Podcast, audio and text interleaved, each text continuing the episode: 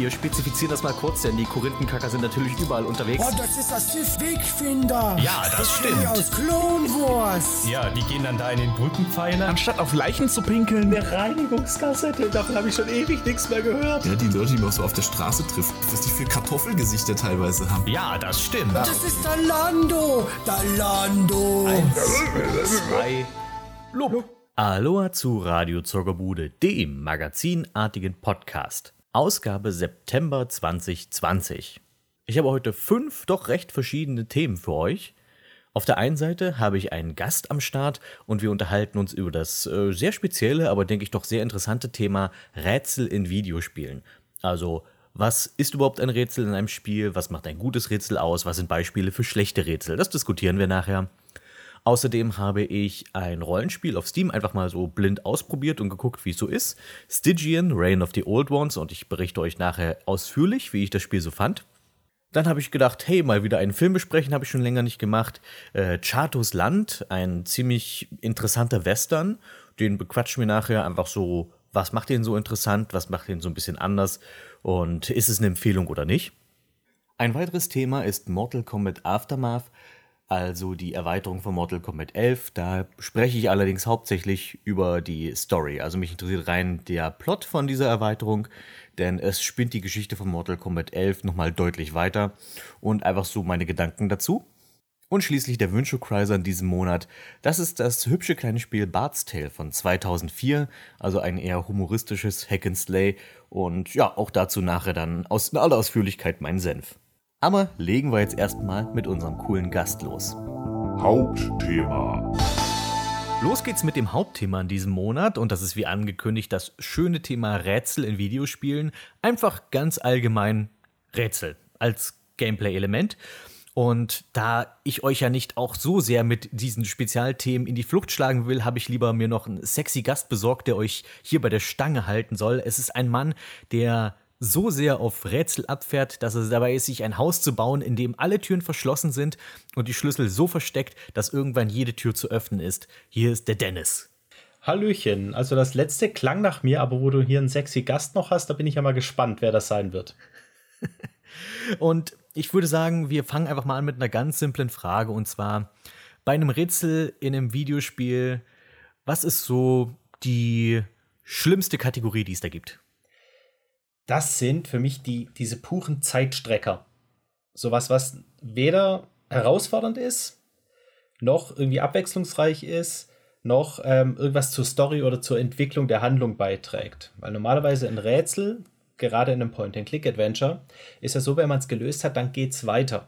Und das war auch das, was mich da immer so dran gereizt hat und was so, die, so viel Spaß gemacht hat, dran ist zu lösen man hat das Rätsel gelöst, die Story geht weiter, man sieht mehr davon. Und dann gibt es einfach Sachen, da passiert, äh, es wird einem so vor die Füße geworfen, man muss das damit machen und ähm, ja, äh, danach hat man noch nicht mal so das Gefühl, hey, toll, jetzt habe ich irgendwas Tolles geschafft. Das ist so der Klassiker, der Krug auf den Schalter stellen, ist für mich, wenn du das so beschreibst. Das ist so, niemand fühlt sich davon herausgefordert, jeder weiß sofort, was er tun soll, du machst es einfach und das war's. Ähm, Krug auf den Schalter stellen ist sowas, Kistenschieberätsel sind sowas. Na, die können aber zumindest anspruchsvoll sein. Die kann man gut und anspruchsvoll machen, aber in der Regel ist dann das anspruchsvollste, war es zumindest bei Baphomets Fluch äh, 3, war es so mit den Kistenschieberätseln, dass man merkt, ich stehe jetzt an der richtigen Seite, um es in die richtige Richtung zu schieben. Und die meiste Zeit schaut man sich die viel zu langsame Schiebeanimation an. Aber jetzt haben wir ja gerade sind wir eigentlich schon so voll schön drin im Thema, denn das oh erste, was ich eigentlich mit dir über dieses äh, Thema besprechen wollte, ist erstmal die Frage allgemein, was ist denn eigentlich ein Rätsel in einem Videospiel? Weil ich habe so ein bisschen drüber nachgedacht und es könnte ja tatsächlich eigentlich alles Mögliche sein. Rein theoretisch könnte man auch sagen, du hast ein Actionspiel und rauszufinden, welches die richtige Waffe ist, könnte man ja schon als Rätsel betrachten. Mm, ja, definitiv. Das ähm, ist ja zum Beispiel, wenn man so an Metroid und Legend of Zelda denkt als ähm, Spieleserien, die leben ja davon, dass man immer mehr Werkzeuge bekommt und die dann auch einsetzen muss. Wobei, wenn man dann das Rätsel einmal gelöst hat, wird man es eigentlich an mehreren Stellen lösen können. Weil ich weiß dann, okay, mit dieser Raketenwaffe kann ich die roten Türen aufschießen, dann schieße ich die eben immer auf. Und das ist halt die Frage, ist das schon ein Rätsel? Es ist ja, es ist ja nicht so, wenn man jetzt allgemein einfach mal sagt, äh, das Videospiel, das hat Rätsel, dann denken, glaube ich, die wenigsten Leute daran, ah ja, ich, hab, ich muss rauskriegen, mit welcher Waffe ich den Boss besiege oder ich muss Raketen sammeln, um die Tür aufzukriegen. Deswegen, ich habe überlegt, ich glaube, ich würde ein Rätsel in dem Spiel so definieren, dass es, es ist ähm, ein Hindernis in dem Spiel und es ist dabei gleichzeitig eine Abweichung vom Standard-Gameplay. Also, wenn ich jetzt zum Beispiel an ein Rollenspiel denke, wie zum Beispiel in Lufia, dann hast du dort ein rundenbasiertes Kampfsystem und zwischendurch in den Dungeons musst du aber immer wieder Rätsel lösen, um weiterzukommen. Und die einzige, die, ich, ich sag mal, das Einzige, was ich daran schwierig sehe an dieser Definition, in Anführungszeichen, ist, dass es natürlich Sachen wie Point-and-Click-Adventures gibt, wo das Rätsel die, die, Game, die Spielmechanik selbst ist. Also ich würde sagen, ein Rätsel ist, wenn das Spiel dir einzelne Elemente gibt und zum Weiterkommen musst du diese aber kombinieren. Also das Rätsel sagt dir vielleicht, es gibt diese Mechanik und diese Mechanik. Hier hast du einen Raum, mach was damit. Und nur durch die Kombination dieser Mechaniken ähm, kommt man dann weiter. Oder kann man dann ein gewisses Hindernis, wie du es schon beschreibst, überwinden. So würde ich es ungefähr gleich definieren ich denke, man muss auch noch, ich finde, dich unterscheiden, weil das, so wie du es jetzt beschrieben hast, kann es natürlich aber auch wieder eins äh, dieser typischen Beispiele sein, wo ähm, du mehr oder weniger nicht als äh, nicht, nicht im, in puncto Denken gefordert bist, sondern was einfach nur Fleißarbeit ist. Ich denke da an so typische Schlüsselsuchspiele in, in äh, Videospielen, sei es Resident Evil oder sonst was, wo das Rätsel daraus besteht, da ist eine, keine Ahnung, eine schnitzelgroße Nische und du musst das versteinerte Schnitzel finden, um da weiterzukommen oder so. Das ist ja an sich jetzt nicht anspruchsvoll zu denken, sondern das ist ja einfach nur, sei fleißig und such das verdammte Schnitzel. Es, vor allem ist es dann, sozusagen. Äh, zum Teil ist es ja dann wirklich so, wirklich in your face. Du findest einen Schlüssel, auf dem ist ein äh, rotes Kreuz drauf. Oh, wird der wohl das Krankenzimmer aufschließen oder das Esszimmer?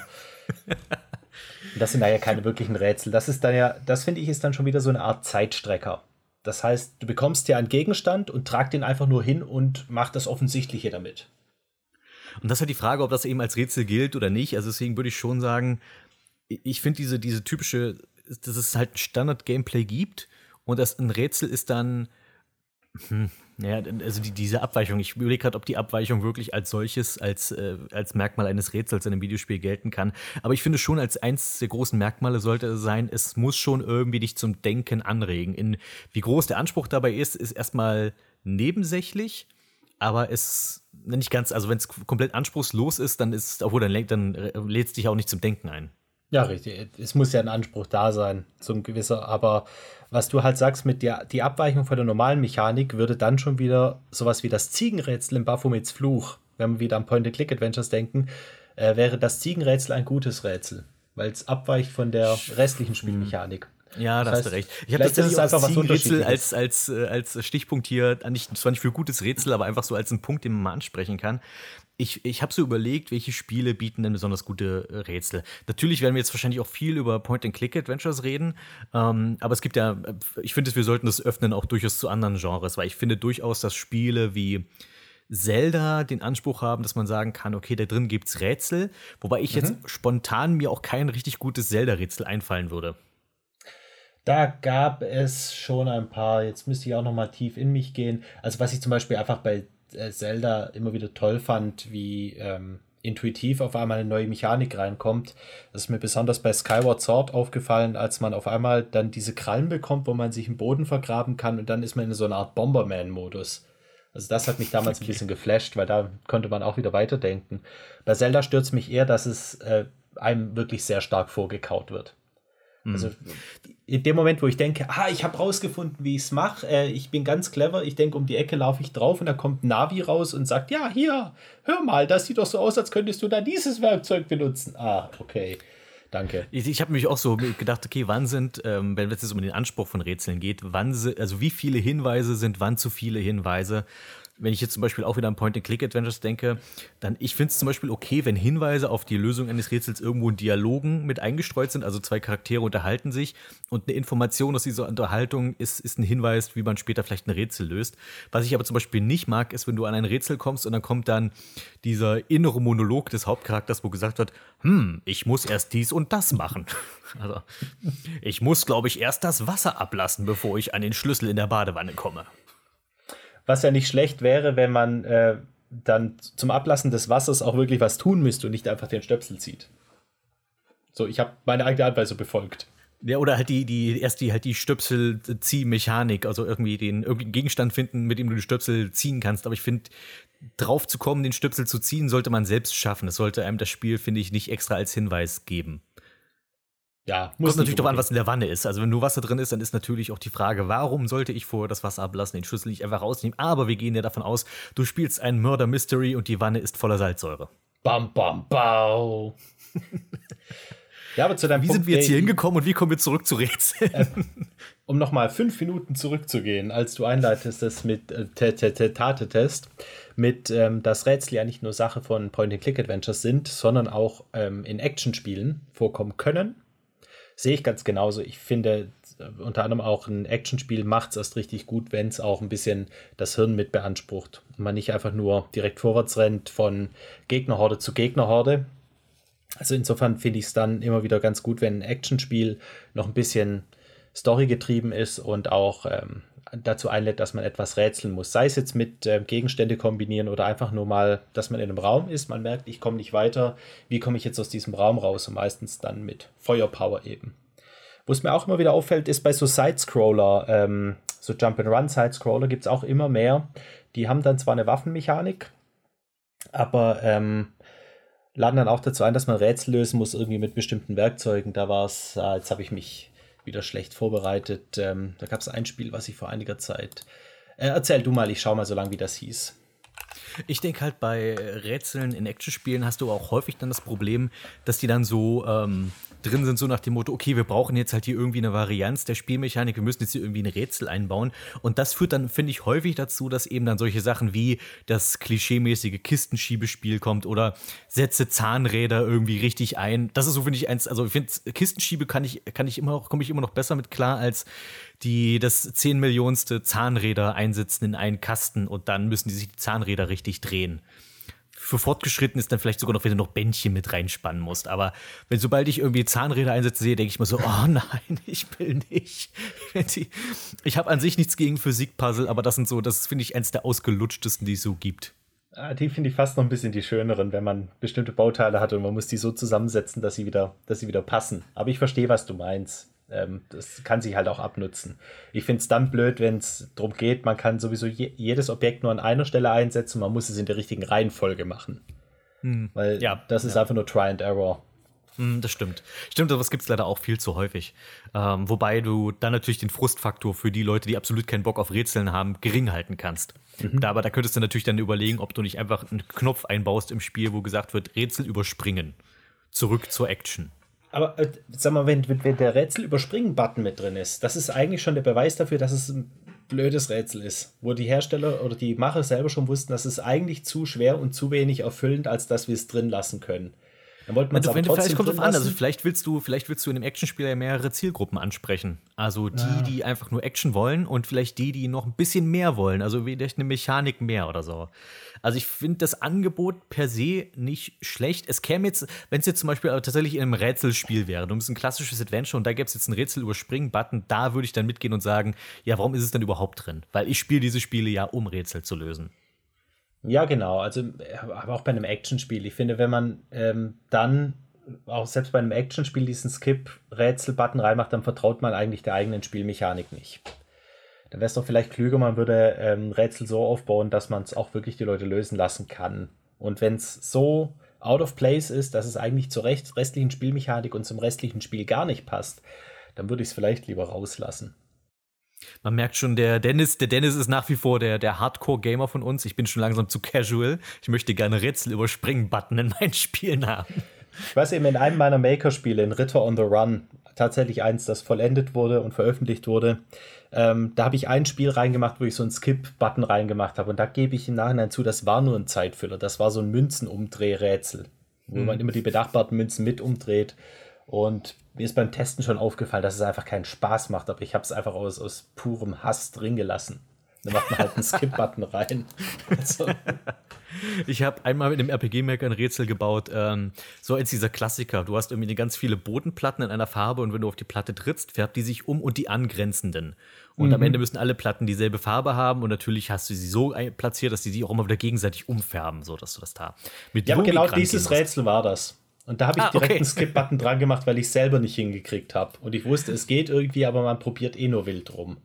Ja, na, ich habe eben auch mir irgendwann einfach die Reihenfolge gemerkt, aber für alle Leute, die, die, denen ich das Spiel anbieten wollte, die haben diese Stelle gehasst und haben mich kurz nach ein paar Minuten dann gefragt, ob ich nicht einfach sagen kann, wie es geht.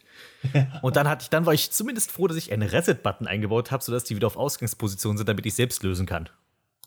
Verstehe. Das Okay. führt uns natürlich zur Frage, was, was macht denn an sich ein gutes Rätsel aus? Ähm, ich habe zum Beispiel als ersten Punkt dabei Logik. Ähm, ist Ja. so ein einfaches Wort, aber ich finde, Logik allein beschreibt es noch nicht genug. Ich finde, es muss logisch innerhalb der Spielwelt sein, die es erschafft. Ähm, Beispiel, ich bin zwar an sich kein großer Freund von Simon the Sorcerer 3D. Äh, ich finde es an sich ein gruseliges Spiel, aber es hat tatsächlich gute Rätsel. Das möchte ich dem Spiel tatsächlich so gut erhalten. Und zwar, die würden, diese Rätsel werden deplatziert und, glaube ich, nicht so gut in anderen Spielen, aber es passt in diese Spielwelt, die es erschafft. Ähm, kleines Beispiel.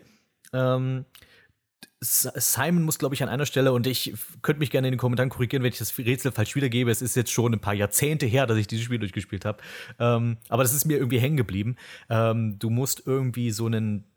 Da fährt irgendwie ein LKW durch eine Stadt und der ist beladen mit Blumenkohl. Und du musst diesen Blumenkohl wegkriegen, weil du den LKW für deine eigenen Zwecke brauchst. Und das Problem ist, äh, Simon mag keinen Blumenkohl und will ihn deswegen nicht aufessen. Mal abgesehen davon, dass einfach viel zu viele, viel zu viele sind. Aber es gibt in der Simon the Sorcerer Welt ein dickes Igelkind, was alles essen kann. Und du musst Okay. dieses I- Igelkind dazu bringen, diesen Blumenkohl zu essen. Und sobald du LKW und Igelkind zusammengebracht hast, stellst du fest, auch das Igelkind mag keinen Blumenkohl, weil es ist ein Kind und kein Kind mag Blumenkohl. Ähm, Sage ich jetzt einfach mal pauschal und bin mir sicher, dass mir niemand widersprechen wird. Und Ich nicht. Der, ja, das dachte ich mir. Ähm, und um das Rätsel zu lösen, musst du, ähm, also Simon gibt dir als Hinweis, ähm, ich mag zwar keinen Blumenkohl, als Kind mochte ich ihn immer dann, wenn er zumindest mit Käse überbacken war. Äh, ich, ich hoffe, ich rede nicht zu viel über dieses lange Rätsel, aber ich wollte einfach nur sagen, dass ich finde, dass es ein schön designtes Rätsel für diese absurde Spielwelt ist. Und du musst das Igelkind dann lieber erstmal zur Käsefabrik bringen. Dort muss es den ganzen Käse essen. Dann bringst du das Igelkind zurück zum LKW mit dem Blumenkohl, schlägst ihm in den Magen, es übergibt sich auf den Blumenkohl und jetzt ist der Blumenkohl mit Käse überbacken und jetzt isst es den Blumenkohl. Jetzt finde ich es aber wirklich, wirklich bizarr. Aber es, es hat sich für mich eingeprägt und ich war irgendwie, also ich war so ein bisschen angeekelt, aber auch doch sehr froh, dass ich es gelöst habe. Deswegen, das hat es für mich irgendwie zu einem guten Rätsel gemacht. Es ist logisch in dieser beknackten Spielwelt gewesen. Das ist ja genau das, äh, die nicht nur Logik in der realen Welt, sondern auch in der Spielwelt. Also ich kann es durchaus hinnehmen, wenn einfach eine Spielwelt eine bestimmte Eigenschaft hat und man kann damit arbeiten. Das ist ja eigentlich eher positiv. Ähm, das heißt sowas wie, dass man irgendwann bei ähm, Fate of Atlantis weiß, dieses Orichalcum, das hat, ähm, sagen wir mal, speichert Energie und dann weiß man, man kann das für Geräte einsetzen und solche Geschichten. Das ist also einfach, ich verstehe, was du meinst, das ist so in der Logik selber ähm, oder in der Spielwelt selber Logik oder mit der Spielweltphysik harmoniert. Ja, es ist auch so ein, ich, ich finde, ich denke, das ist halt ein Knackpunkt bei Spielen, die zum Beispiel sehr realistisch sein wollen, so Detektivgeschichten. Und dann hast du aber vielleicht irgendwelche absurden Rätsel drin, die überhaupt nicht in, sag ich mal, in den Realismus oder in, einfach in wirklich in diese Welt passen. Ich habe jetzt leider kein gutes Beispiel, aber ich, ähm, ich meine, dass ich schon zumindest ein paar Mal so Spiele gespielt habe. Äh, genau, zum Beispiel ähm, die Rückkehr zur geheimnisvollen Insel ist ein Adventure basierend auf dem Jules Verne-Roman, was so tun will, als würde es in der echten Welt spielen. Aber ähm, die, die Art und Weise, wie du da drin Rätsel löst, sind halt eben alles andere als realistisch. Ich meine, es ist zwar eine fiktionale Insel, aber trotzdem wird die halt die ganze Zeit mit, ähm, du musst ja tr trotzdem sind viele Rätsel quasi in der, in der, in unserer Wirklichkeit verankert, weil du, es geht viel um Chemie, du musst irgendwie Sachen zusammen mixen, um irgendwie Mörtel herzustellen und sonst was. Und äh, dann hast du aber auch irgendwie, äh, da- dann baust du dir aber auch quasi aus dem, aus quasi aus dem Stück Holz quasi ein Gewehr einfach. Das ist, äh, und das sind halt so hast du- Sachen. Hast du noch nie MacGyver gesehen? Bei MacGyver würde es wieder gehen, wenn der das machen würde. Aber nicht, wenn 100% du, realistisch. nicht wenn, aber nicht, wenn zum Beispiel die ersten 20 Minuten des Spiels daraus bestehen, oh, ich muss Nahrung finden, weil ich nicht stark genug bin, um sonst zu überleben und dann musst du irgendwie ein Schildkrötenei ausbuddeln und sowas und dann hast du aber irgendwie, später hast du irgendwie fliegende Drohnen oder so, die, die dich kaputt schießen. Und so. Ja. An sich mag ich das Spiel, aber das ist, ich finde, das ist kollidiert so ein bisschen die Logik in diesem Spiel. Und das macht, finde ich, viele Rätsel unnötig schwierig, weil du dann nicht so absurd denkst, wie du es denken sollst. Also ich habe die letzten Tage ein Spiel gespielt von, äh, von Dedelic vermarktet, Alcatraz ähm, 1954 heißt das. Also man spielt auch äh, unter anderem einen Gefängnisinsassen in Alcatraz. Und da ist es mir eben ganz besonders aufgefallen, der wird teilweise von Einzelnen aus, also seiner Zelle zum Arbeiten geschickt und in die Krankenstation und hat einfach die ganze Zeit ein volles Inventar mit äh, irgendeinem 20-Meter-Seil und einem riesen Schraubenschlüssel etc., wo ich dann einfach auch gedacht habe, okay, natürlich, ich habe es verstanden, wir müssen hier so einen Ausbruch spielen, aber wird, würde den nicht mal jemand durchsuchen? Also bevor man jetzt so einen Gefangenen auf die Krankenstation schickt, würde man ihm nicht seinen Schraubenschlüssel abnehmen? ja. Ist da nicht irgendwie so ein Ja, einfach so ein Rätsel, oder dass man ein, noch ein zusätzliches Rätsel einbaut, dass er sein, seine ganzen Gegenstände, die er auf der Krankenstation braucht, dort irgendwie reinschleusen muss. Weil das hat Ja. für mich so mit der ganzen Logik nicht zusammengepasst.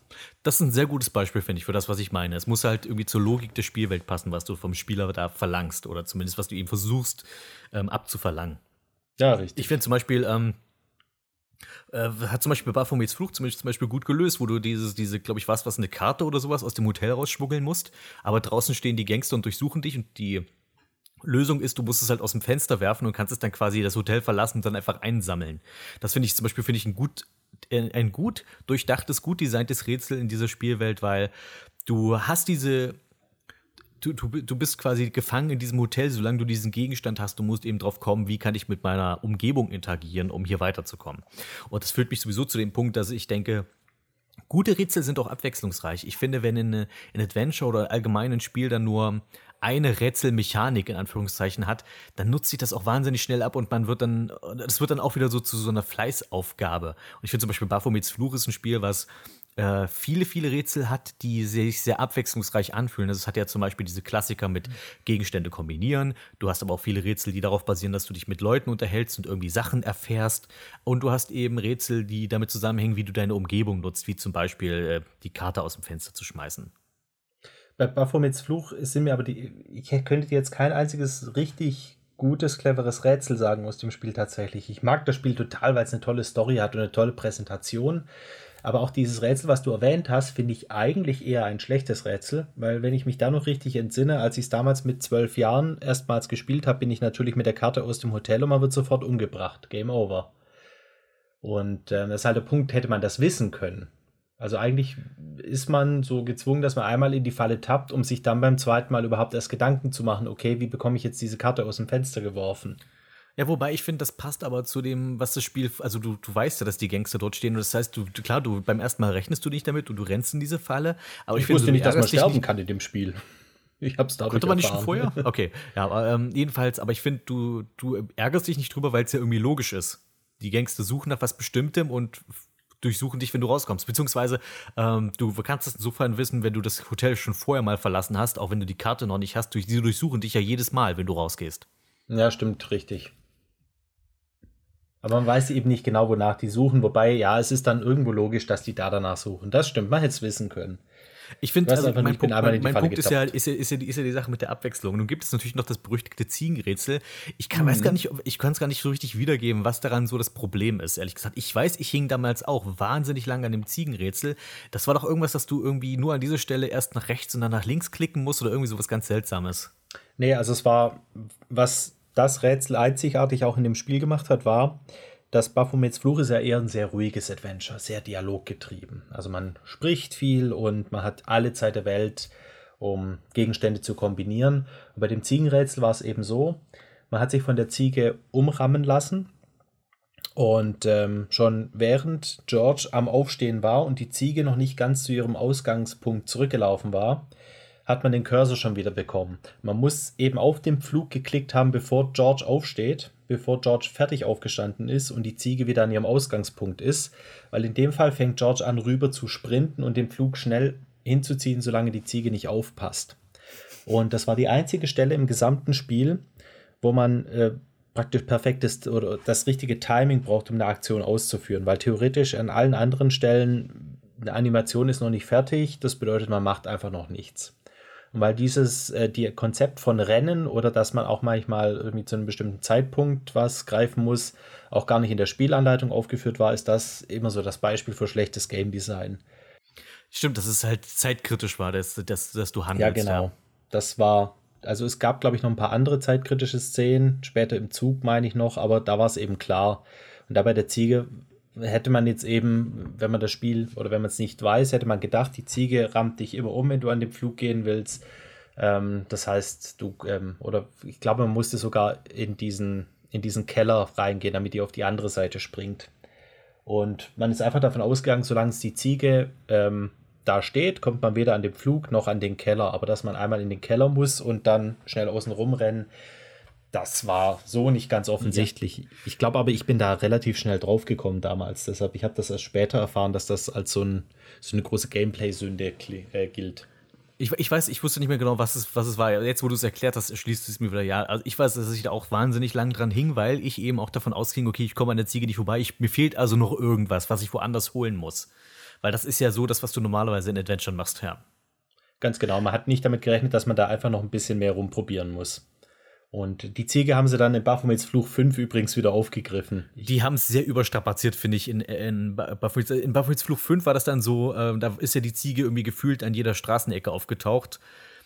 Und das war dann so, haha, die Ziege, erinnerst du dich noch? Das Echt? war so ein bisschen. Die nicht nur einmal vor? Ja. Nee, die kam bestimmt mindestens dreimal vor.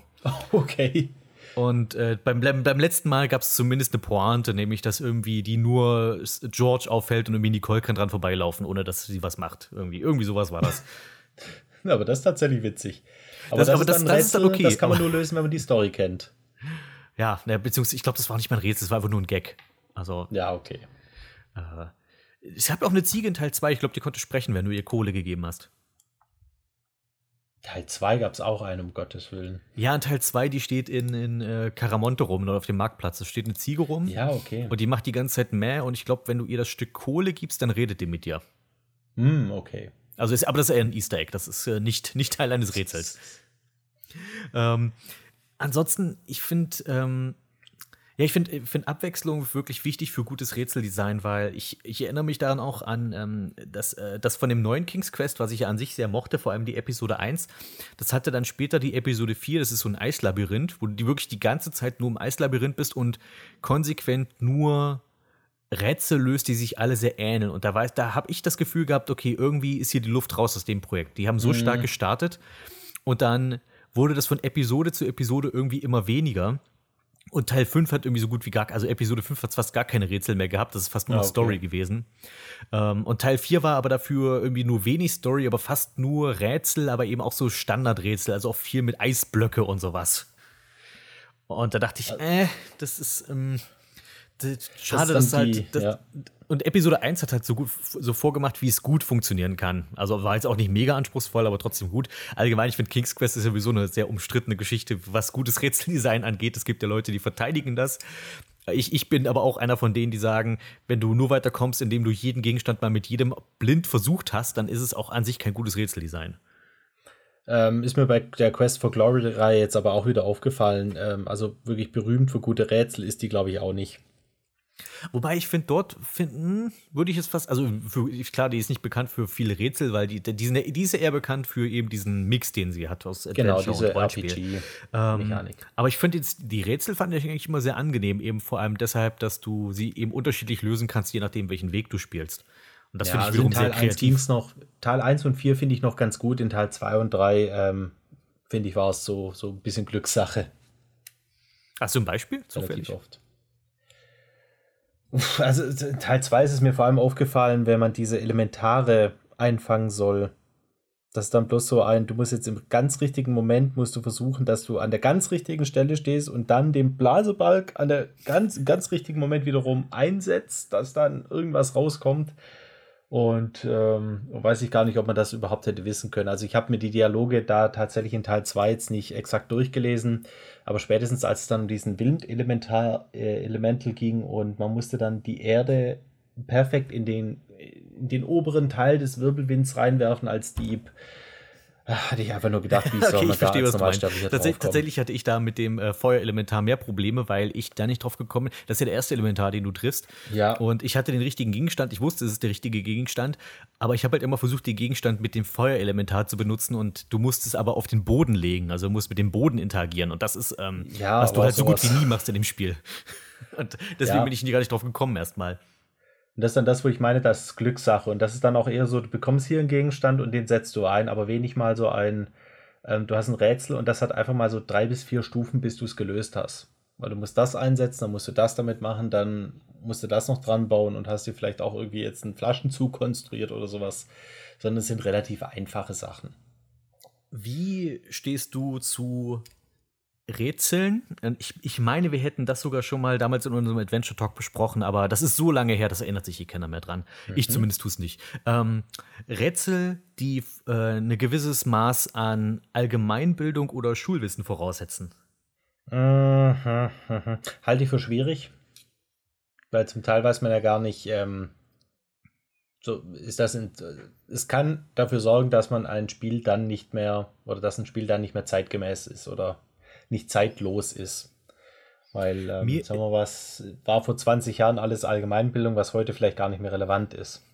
Mir ist es halt aufgefallen ähm, bei einem Rätsel im Black Mirror, also dem ersten Black Mirror, nicht dem Remake, was es irgendwie jetzt ja auch gibt oder so.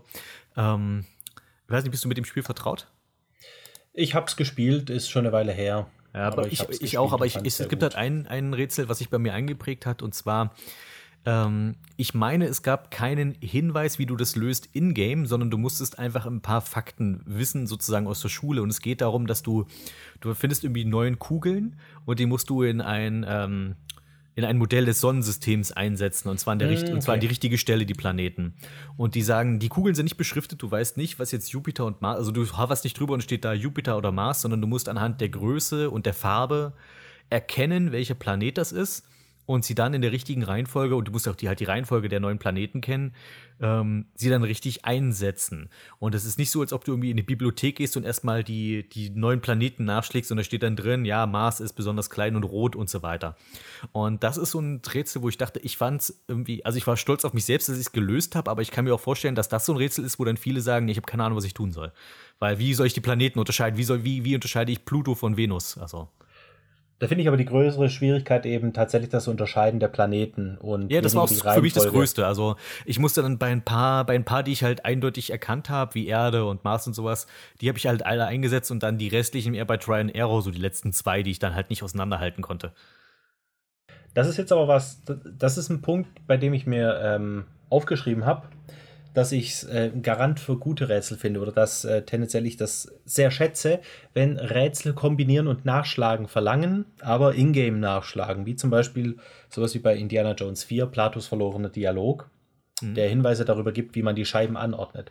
Und da hätte man ein wunderbares Rätsel draus machen können, gerade weil das war, es gab ja auch, wenn ich es richtig weiß, eine Bibliothek in dem Haus. Ja. Und dann sagen wir mal, es gibt einfach nur mal ein Buch, in dem liest du nur die Reihenfolge der Planeten. Dass man eben weiß, Merkur, Venus, Erde etc. Und da gibt es ein weiteres Buch, in dem man dann Informationen zu den Planeten finden kann, wo du dann eben Eigenschaften über Gas, über Größe oder sowas bekommst. Ähm, Also aus welchen Gasen, aus welchen Materialien die bestehen. Und nochmal ein Buch, in dem man dann nachlesen kann, welche Farbe die denn dann hätten dass man sich daraus dann erschließen muss, indem man diese mehreren Informationen miteinander kombiniert. Aha, so muss es also sein und diese Reihenfolge könnte die richtige sein. Da fände ich es jetzt ein bisschen lahm, ja, ein bisschen lahmer, wenn es dann in einem Buch einfach nur so ein Bild von, der, von dem Planeten wäre. Also ja. der Dick hat das ja gemacht, wo man dann die Knochen oder dieses Skelett nachpuzzeln muss. Da lag daneben einfach ein Fossil, wie es aussehen müsste. Äh, wobei ich es auch so schon schwer genug fand. Okay. Wenn man dann verlangt, ich gebe dir hier Fakten und kombinieren musst du es aber selber. Ähm, ich finde mir macht es immer Spaß, wenn ich mir irgendwann einen Zettel hole und das einfach mal niederschreibe, was ich an Informationen habe und dann versuche, da was draus zu kombinieren. Das ist für mich dann wieder ein schönes Rätsel. Dann, wenn das dann da so war und das einfach erfordert hat, dass man das weiß, ähm, würde ich sagen, dann war es kein wirklich gutes Rätsel. Und da kann es eben auch so sein, ähm, als Black Mirror gemacht wurde. Das dürfte die Zeit gewesen sein, bevor wir das erste Bild von Pluto bekommen haben. Das Mhm. ist die erste wirkliche Nahaufnahme. Und dann kann es eben sein, auf äh, so ein paar Jahre später hat man dann doch ein paar nähere Aufnahmen und merkt, hoppla, der Mars ist ja gar nicht äh, ganz so rot, wie man immer denkt. Und äh, schon ist es eben nicht mehr zeitlos. Ja, das stimmt. Ich find, mag auch den Ansatz, den du meinst, dass man halt die Informationen im Spiel dann zumindest recherchieren sollte. Oder Ja, meinst du, meinst du, ist es vielleicht auch gar nicht mal so doof, dass man sagt, wir machen so ein Rätsel, aber wir erwarten, dass du halt zu Hause in deinem Lexikon nachschlägst oder halt ähm, später mit dem Internet dir das googelst oder so. Ja, aber dann sollte man wenigstens Hinweis geben. Ja. Dann sollte man es vielleicht von vornherein irgendwie etablieren, dass man sowas erwartet vom Spieler. Ja, richtig. Dann hat es schon ein bisschen was von einem Lernspiel irgendwie. Ja, aber Lernspiele, die sind dann, äh, die dürfen dann ja nicht einfach nur abfragen, sondern die Lernspiele müssen dir die Information erstmal präsentieren. Das ist ja, dass du spielend lernst. Spielend Ja, aber halt dem Spieler, also lernen selbst zu lernen, ist ja auch schon, wäre auch etwas Lernenswertes. Mhm, ja. Das Ja, ist aber dann, schon- dann doch eher sehr mit, philosophische Richtung hier. dann, dann doch aber eher so, dass, dass man dann gezielt sagt, jetzt geh hier und dahin und nicht ähm, suchst dir auf irgendwelche komischen äh, Blogs, wo du dann erfährst, der Mond existiert gar nicht. Weil das kann dann auch nach hinten losgehen. Ich weiß, als Black Mirror rauskommt, haben sie wahrscheinlich gedacht, ja, du hast doch bestimmt dein Brockhaus zu Hause und dann guckst du da. Ich drehe mich gerade um und sehe tatsächlich ein Brockhaus stehen. Ich hab den Siehst du, die haben, die wussten, wer, wer, wer, wer die Zielgruppe ist. Die haben das für mich, der hat allerdings meine Frau in die Ehe mit eingebracht und äh, als ich Black Mirror gespielt habe, kannte ich sie noch gar nicht. Das heißt, das war vielleicht eher prophetisch dann. Ich habe jetzt übrigens das äh, von dem Spiel, was ich vorhin genannt hatte, ähm, äh, Roshar heißt das. Das ist so ein Sidescroller, was auf so einer Mars-Basis spielt.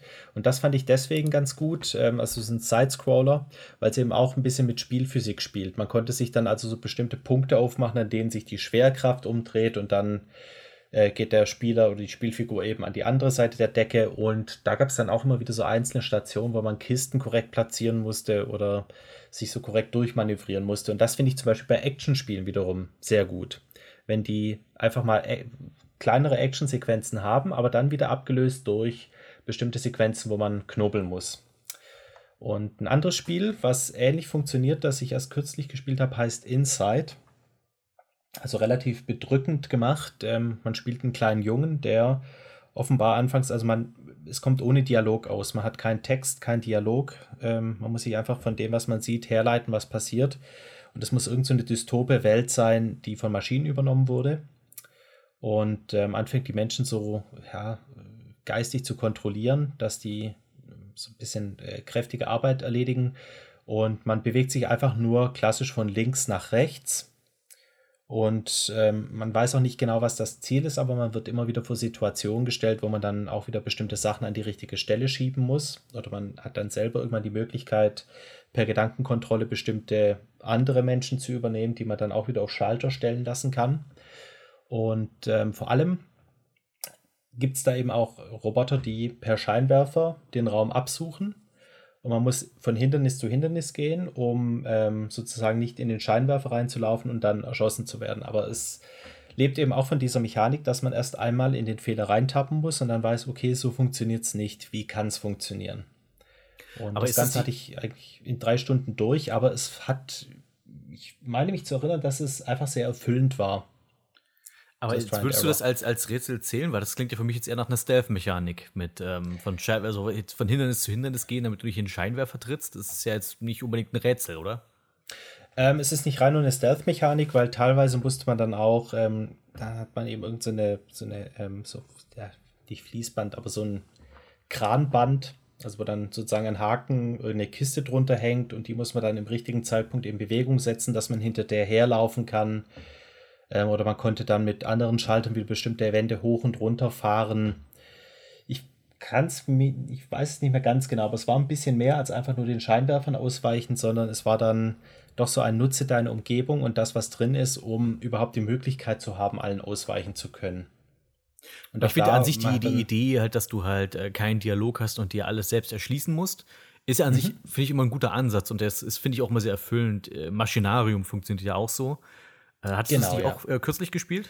Das habe ich kürzlich gespielt, fand ich ähm, auch sehr schön. Also Ja, es ist ein niedliches kleines Spiel, was aber auch gute Rätsel einfach hat. Und das ist ja auch ein Spiel, was dir einfach nichts erklärt, außer halt mal so eine Denkblase, glaube ich, wo irgendwie das Ziel drin gemalt ist. Und wie du das aber zu dem Ziel kommst, das ist aber so, glaube ich, das, was, die, was du rauskriegen musst. Ja, es ist ja ab und zu, wenn man da mit dem Charakter spricht, dann erwidert der ja was in so Sprechblasen, Sprechbildern. Und dann weiß man zum Beispiel, dass dieser eine Roboter seinen Roboterhund sucht. Und man sieht daneben dran, okay, da kommt Wasser runter, ich brauche den Regenschirm. Also auch das fand ich da sehr, sehr schön, wie die es geschafft haben, das, das einfach so ohne Worte, ohne große Dialoge zu präsentieren. Eine Sache, die, ja, ich weiß nicht, ob das wirklich problematisch ist, aber die durchaus als man problematisch betrachten könnte, gerade bei Spielen, die ja eben viel auf Rätsel setzen, ist ja, dass wenn du die Lösung eines Rätsels weißt, dieses Spiel ja quasi dann einfach keinen großen Wiederspielwert mehr hat. Und ich bin mir auch nicht ganz sicher, wie man das irgendwie umgehen kann. Es gibt ja, ich meine, es gibt so Spiele, die einen gewissen, sag ich mal, in Anführungszeichen Randomizer haben. Ich meine zumindest, zumindest äh, Fate of Atlantis so ein paar Element, Spielelemente hat, die immer irgendwie anders sind bei jedem Spieldurchlauf. Aber das waren auch eher so Kleinigkeiten. Und wenn du einmal weißt, worauf du achten musst, kannst du es trotzdem immer wieder lösen. Also diese Random-Elemente, die erhöhen den Wiederspielwert nicht. Fate of Atlantis hat es dafür gut gemacht mit diesen drei Wegen. Und Ja, das, das ist stimmt. was, was ich viel zu selten sehe in Adventures. Hm. Dass sie es einfach irgendwann mal dreiteilt.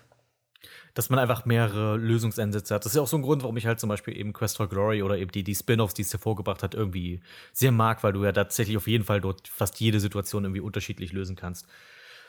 Ähm, wobei, das ist natürlich auch so eine Sache, die eben, äh, finde ich tatsächlich auch äh, einige Rollenspiele tatsächlich gut machen. Da finden diese Rätsel in Anführungszeichen aber mehr in Dialogen statt und da gibt es dann eher so Fertigkeitswürfe. Wobei ich finde, dass es durchaus gute Rätsel gibt, die einfach nur aus Dialog bestehen. Es gab mal ein Star Wars-Spiel, das hieß Knights of the Old Republic. Ähm, und das war an sich größtenteils eigentlich mehr so wirklich nur ein reines Rollenspiel mit viel Action, also was Dialog und zwischendurch mit viel gekämpft. Aber es gab eine Stelle, da hast du wirklich ein langwieriges Rätsel gemacht, wo du ähm, einen Mordfall auflösen musstest und da hast du sehr, sehr viel Dialog gehabt. Ähm, das fand ich eigentlich tatsächlich mal einen netten Ausreißer, aber das ist auch so ein Rätsel, das willst du auch in so einem Spiel nur einmal haben, weil dieses ähm, die ganze Zeit mit Leuten labern und dann wirklich und dann halt musst du am Ende natürlich den Tathergang nach, herleiten und so weiter und ich weiß nicht, ob jemand, der Star Wars spielt, dafür immer die Geduld mitbringt.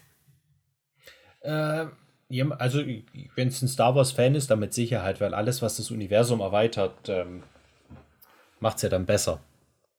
Ähm, ich verstehe, was du meinst. Es, äh, diese, allgemein diese ziemlich stark dialoggetriebenen Rätseln, da finde ich es halt schwierig, weil ähm, in der Regel funktionieren die so, man hat alle Dialoge mit jedem Charakter ausgeschöpft und da hat man ja sowieso alle Informationen, da muss man nur noch den richtigen Abschlussdialog finden und sagen, ja, das war der Mörder meiner Meinung nach. Und dann ist richtig oder falsch. Es gibt zum Beispiel die, ähm, ach wie heißen sie gleich, die Blackwell-Spiele. Das ist eine Adventure-Reihe, wo du auch eigentlich viel Mhm. ermittelst und die Rätsel bestehen zu 90 Prozent aus Dialog. Und es ist an sich sehr gut gemacht, weil du halt die Dialoge, weil die Dialoge sehr umfangreich sind, du musst dann, es geht dann wirklich tatsächlich eher um die Reihenfolge, mit der du mit, mit den Leuten dann sprichst. Also du kommst, du redest mit einem Charakter, redest mit dem anderen Charakter und dann hast du bei Charakter 1 zumindest dann wieder neue Dialogoptionen, die sich dann eröffnen, weil du jetzt mehr weißt. Aber auch das ist eben, du irgendwann hast du eben raus, wie es funktioniert. Du redest mit allen Charakteren, redest alle Dialoge durch und dann und irgendwann taucht irgendwo wieder eine neue Dialogoption auf. Und das ist dann am Ende wirklich weniger ein Rätsel, sondern halt wirklich auch wieder, du arbeitest sozusagen mehr Dialogbäume ab, auch wenn es gut geschrieben und gute Story ist. Richtig, also bei Blackwell bin ich dran geblieben, weil es einfach sehr, sehr tolle Story hat und tolle, die, ähm, auch ich die mochte die Charaktere, ich mochte diese Dynamik zwischen Joey hieß der Geist, Ja. Joey und der ja, Was nicht Rosa oder so? Rosa Blackwell. Ja, genau. Wobei ich da die, die, sein, äh, ja. die Tante besser fand in, in Episode 2. Die, ach Gott, da habe ich jetzt aber den Namen vergessen. Du spielst ja einmal irgendwie in den, eine Episode spielt irgendwie in den 70ern, wo du ihre Tante spielst. Und da fand ich irgendwie den Ja, Charakter der richtig. Tante irgendwie cooler. Aber das als Blackwell hätte ich jetzt nicht wegen den tollen Rätseln gespielt. Nee, das habe ich einfach nur gespielt, weil es so echt, einfach eine coole Lore war. Ähm, ich kann aber ein Spiel, wo es, wo ich finde, dass dieses Kombinieren und Rätsellösen sehr gut gelungen ist, und das sind diese neueren Sherlock Holmes Spiele. Da habe ich noch keins von gespielt. Aber das, das klingt auf jeden Fall schon mal spannend, weil Sherlock Holmes musste ja eigentlich irgendwie. Also es muss schon Genau. wirklich starke Rätsel haben, finde ich. Weil da war es ähm, bei den früheren so, wir haben die immer eigentlich alle gespielt ab, ähm, ich glaube, Sherlock Holmes jagt Arsène Lupin, was echt ein bisschen schwach war. Und da waren es halt ein bisschen schlechtere Rätsel. Man hat, musste schon Spuren suchen, man ist dann durch so riesige also eigentlich durch riesige Bereiche gelaufen auf der Suche nach Spuren. Aber auch da war es so, man musste Hinweis 1 finden und dann wurde irgendwo Hinweis 2 freigeschaltet. Und da ist man wieder eine halbe Stunde durch dieses riesige Museum geirrt und hat den gesucht. und die sind aber immer besser geworden und zuletzt Crimes and Punishment und ähm, The Devil's Daughter war jetzt das letzte und ich glaube, es ist schon wieder eins angekündigt. Die haben eine Mechanik, dass man ähm, Indizien sucht. Es beginnt auch schon so, wenn man bestimmte Charaktere find, äh, zum ersten Mal trifft, dann wird's, hat man kurz Zeit, dann wird simuliert, wie Sherlock Holmes diese Person mustert und man kann am Körper verschiedene Hinweise finden. Zum Beispiel, dass am Ringfinger ein weißer Rand ist, dass man also so sieht, aha, hat bis vor kurzem noch einen Ehering getragen oder dass man Wunden sieht, dass man bei dem Jungen vielleicht sieht, der ist abgemagert oder der hat irgendwie unterlaufene Augen, also ähm, ist wahrscheinlich ein Straßenjunge und hungert. Und das stellt Dialogoptionen frei. Und wenn man das beim ersten Mal verpasst hat, fehlen diese Dialogoptionen. Und die können wiederum dazu führen, dass man bestimmte Clues findet, die man dann wieder zu Indizien kombiniert. Und am Ende hat man trotzdem noch die Option, mehrere Entscheidungen zu treffen, dass man dann anhand dessen, was man hat, entscheiden kann, ist der der Schuldige, ist der der Schuldige, ist der der Schuldige. Und dann kann man immer noch entscheiden, wenn man einen Schuldigen hat, dass man sagt, okay, ich will die Person hinter Gittern bringen oder ähm, die Person ist schuldig, aber hat einen guten Grund, warum sie das gemacht hat. Ich will diese Person nicht hinter Gittern bringen.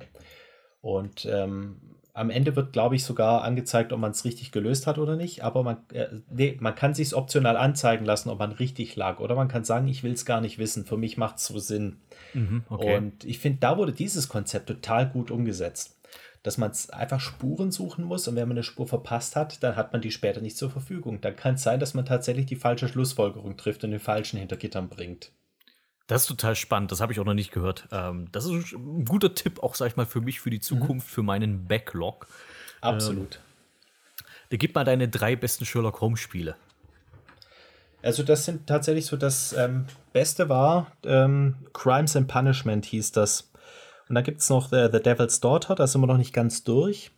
Und ein ganz anderes Sherlock Holmes-Spiel, wenn ich noch ein drittes geben muss, wäre Case of the Serrated Scalpel. Das ist ganz alt von Electronic Arts, ähm, ist noch so aus der DOS-Ära. Mm. Ähm, das habe ich ja als, aber das ist einfach nur so, so äh, rosarote Brille, weil ich habe es als Kind gespielt. okay. Das macht nämlich einen großen Fehler, ähm, um auch wieder auf das Thema, was ist ein gutes, was ein schlechtes Rätsel zurückzukommen.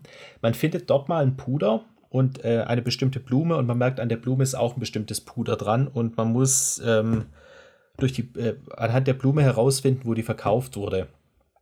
Und dann geht man zu Sherlock Holmes nach Hause und kombiniert diese Blume mit dem Chemikalientisch. Und dann sieht man eine Nahaufnahme vom Chemikalientisch und Sherlock Holmes kommentiert alles so aus dem Off, was er jetzt macht. Ich kombiniere das jetzt damit und damit und damit. Und dem guckt man dann zwei Minuten zu und dann sagt er, okay, also dieses Puder muss äh, da aus Covent Garden kommen. Und da frage ich mich, warum hat man das nicht dem Spieler überlassen? Hm, ja, Dass man dann sagt, der Spieler muss das korrekt kombinieren. Aber da sieht man einfach direkt in Nahaufnahme alles, was der macht, wie er den Bunsenbrenner einschält und etc. Aber das läuft alles so automatisiert ab. Das ist für mich so ein Ding, das, das würde für mich jetzt eher an eins dieser modernen Adventures passen, die irgendwie keine Rätsel mehr, also die nur noch so tun, als hätten sie Rätsel. Ich finde das so ja, eine, eine, große Schwäche von vielen modernen. Also ich, ähm, ich mag zum Beispiel, mochte ja zum Beispiel immer The Whispered World und das hat ja eine Fortsetzung namens Silence. Und die Rätsel da drin, das waren einfach. Also das, war das, das, das, das Rätsel zu nennen, war schon fast eine Frechheit. Ich mochte nach wie vor den Plot, aber du hast dann irgendwie meistens nur ein oder zwei Gegenstände und dann ist, glaube ich, auch immer irgendwie total auffällig markiert, wo dieser eine Gegenstand dann hin muss. Und du mhm. klickst dann eigentlich nur noch diese Dinge ab. Und das fand ich so ein bisschen ah. so, ach man, Leute, es kann doch nicht so schwer sein. Es ist extrem schade. Weil das erste war auch ein tolles Spiel. Ja, und das ist halt, äh, ist halt wirklich so, so ein Teil, so leider sowas geworden, wo ähm, ich, ich ist natürlich schön, dass moderne Adventures gute Stories haben, aber dass so dieses knackige, das richtig knackige Rätsel, dass du die halt, äh, die Spiele suchen musst, die gibt es durchaus auch, weil gerade Steam ist ja wirklich voll von so Indie-Adventure-Spielen, äh, was vielleicht auch daran liegt, dass wenn du dass du, um ein gutes Rätsel zu designen, musst du vielleicht nicht unbedingt ein fettes Budget haben, sondern, sag ich mal, nur eine gute Idee. Was, glaube ich, dann deswegen für viele kleinere Studios ganz attraktiv ist, da eher, sag ich mal, Adventures zu machen. Ja. Aber gerade an so, so wirklich so umfangreiche, richtig lange Rätselketten, wie man es früher so aus Monkey Island kennt, das hast du heutzutage wirklich nur noch selten. Ja, leider. Also irgendwann ist vielleicht aber auch alles mal ein bisschen ausgelutscht oder alles mal gemacht. Ähm, es ist immer klar, die Brechstange ist immer ein gutes Werkzeug und ähm, die, die man mehrfach braucht. Und ähm, keine Ahnung, ja, Schlüssel kombiniere den mit hier und da oder dann musst du das Schlafmittel irgendwo reinmischen, dass jemand äh, überwunden werden kann. Und was sollen die sich noch ausdenken, die neuen Adventures? Da hilft es halt immer, wenn es so eine eigene Ingame-Logik gibt. Oder eben eine einzigartige Mechanik wie in Machinarium, dass der Roboter sich hoch und runter fahren kann. Hm. Ja, entweder So sowas oder eben, ich meine, es gibt ja auch ganz viele Spiele, die jetzt einfach wirklich dann, wenn sie hart auf Rätsel setzen, dann machen sie halt wirklich hauptsächlich so Logik-Puzzle. Ähm, es gibt zum Beispiel diese Reihe, ähm, ach Gott, wie hießen sie denn gleich? Äh, Rusty Lake. Äh, Rust, jetzt- ja. Es sind so drei Spiele und die, ich finde die Rätsel sind mitunter hammerhart, aber auch sehr spaßig. Aber das ist halt wirklich reine Logik und dazwischen halt sehr absurde, abstruse und mitunter verstörende äh, Story und äh, Bilder zu sehen. Okay. Ne, Rust habe ich auch noch im Backlog liegen. Ach so, okay, dann verrate ich nichts. Es gibt, also ich, als meine Empfehlung, es gibt, glaube ich, drei Spiele und äh, das Beste daraus ist Rusty Lake Roots, weil das ist auch so, hat so ein bisschen was von Nonlinearität. Also die Story kannst du dir ähm, nonlinear erschließen und das ist auch sehr spannend dabei. Ne, werde ich auf jeden Fall noch ausprobieren, weil gerade nach Machinarium habe ich gemerkt, diese Logikrätsel, diese Knobeleien, die machen mir doch auch Spaß. Vielleicht bin ich da ein bisschen casual geworden, aber wenn es eben nicht so das abgedroschene Münzen drehen ist oder wie du es gemacht hast mit deinem Bodenplatten, Ja. dann finde ich, kann man da un unglaublich Spaß haben, wenn man sich so in die Logik reindenken muss. Ich finde allgemein sind so die allerbesten Rätsel die, bei denen man so ein bisschen auch um die Ecke denken muss. Also für mich ist da so ein Paradebeispiel ähm, das Duell in Monkey Island 3, wo du mit, dich mit Edward, Edward van Helgen duellierst und du hast irgendwie die Auswahl, welche Pistole du nimmst. Und die, die Lösung ist, du klappst die Pistolenkoffer zu und nimmst das Banjo. Ja, und dann treibst du ihn mit dem Banjo aber zu einem Punkt, wo du ihn auch mit dem Banjo nicht besiegen kannst. Und dann nimmst du erst die Pistole. Und das ist äh, ja, richtig. das fand ich wirklich eine super coole Idee. Und das ist halt auch wirklich, das ist so, das ist so ein Rätsel, wo du halt um die Ecke denken musst und nicht einfach den direkten Weg Pistole oder Banjo, sondern du musst halt irgendwie wissen, wann du es einsetzt auch. Genau, also auf die, äh, dass man das Banjo nimmt, da bin ich damals drauf gekommen, aber dann, als er total abgeht, da bin ich, glaube ich, einfach weggelaufen. Da habe ich dann nicht kapiert, dass man die Pistole ziehen muss. Das fand ich, das ist auch kein leichtes Rätsel, aber Mhm. ich finde, das sind halt auch oftmals natürlich dann die Rätsel, wo man auch äh, lange dran sitzt. Ich weiß nicht, ich habe mal in einem ganz alten Video wo, über Simon the Sorcerer, das, das letzte Rätsel in Simon the Sorcerer 3D, was halt wirklich für mich absolut unlösbar ist, wenn du nicht die, die Lösung nicht kennst. Ich weiß nicht, ob du dich dran erinnerst, ich ob, oder ob das Video mal gesehen Ähm, hattest. Ich erinnere mich an das Video, ich habe Simon Sorcerer 3D ja tatsächlich nie gespielt. Ähm, aber ich weiß, was du meinst, dass man die CD, glaube ich, aufmacht. Genau, du musst das CD-Laufwerk an, also dein physisches am richtigen Rechner musst du das CD-Laufwerk aufmachen, damit es sich im Spiel öffnet und damit du dann die CD dort einlegen kannst. Und das fand ich so eine coole Idee, aber auch so bitterböse, weil du kommst halt nicht drauf. Das ist ähm, so ein ähnliches Rätsel wie in Deponia 1 oder 2. Da muss man mal ein Klopfzeichen nachholen und der Held sagt noch, er kann das Klopfzeichen nicht imitieren, weil diese catchy Musik im Hintergrund, die sei zu laut. Und man muss die Musik abstellen in den Spieloptionen, um das Klopfzeichen wiederholen zu können.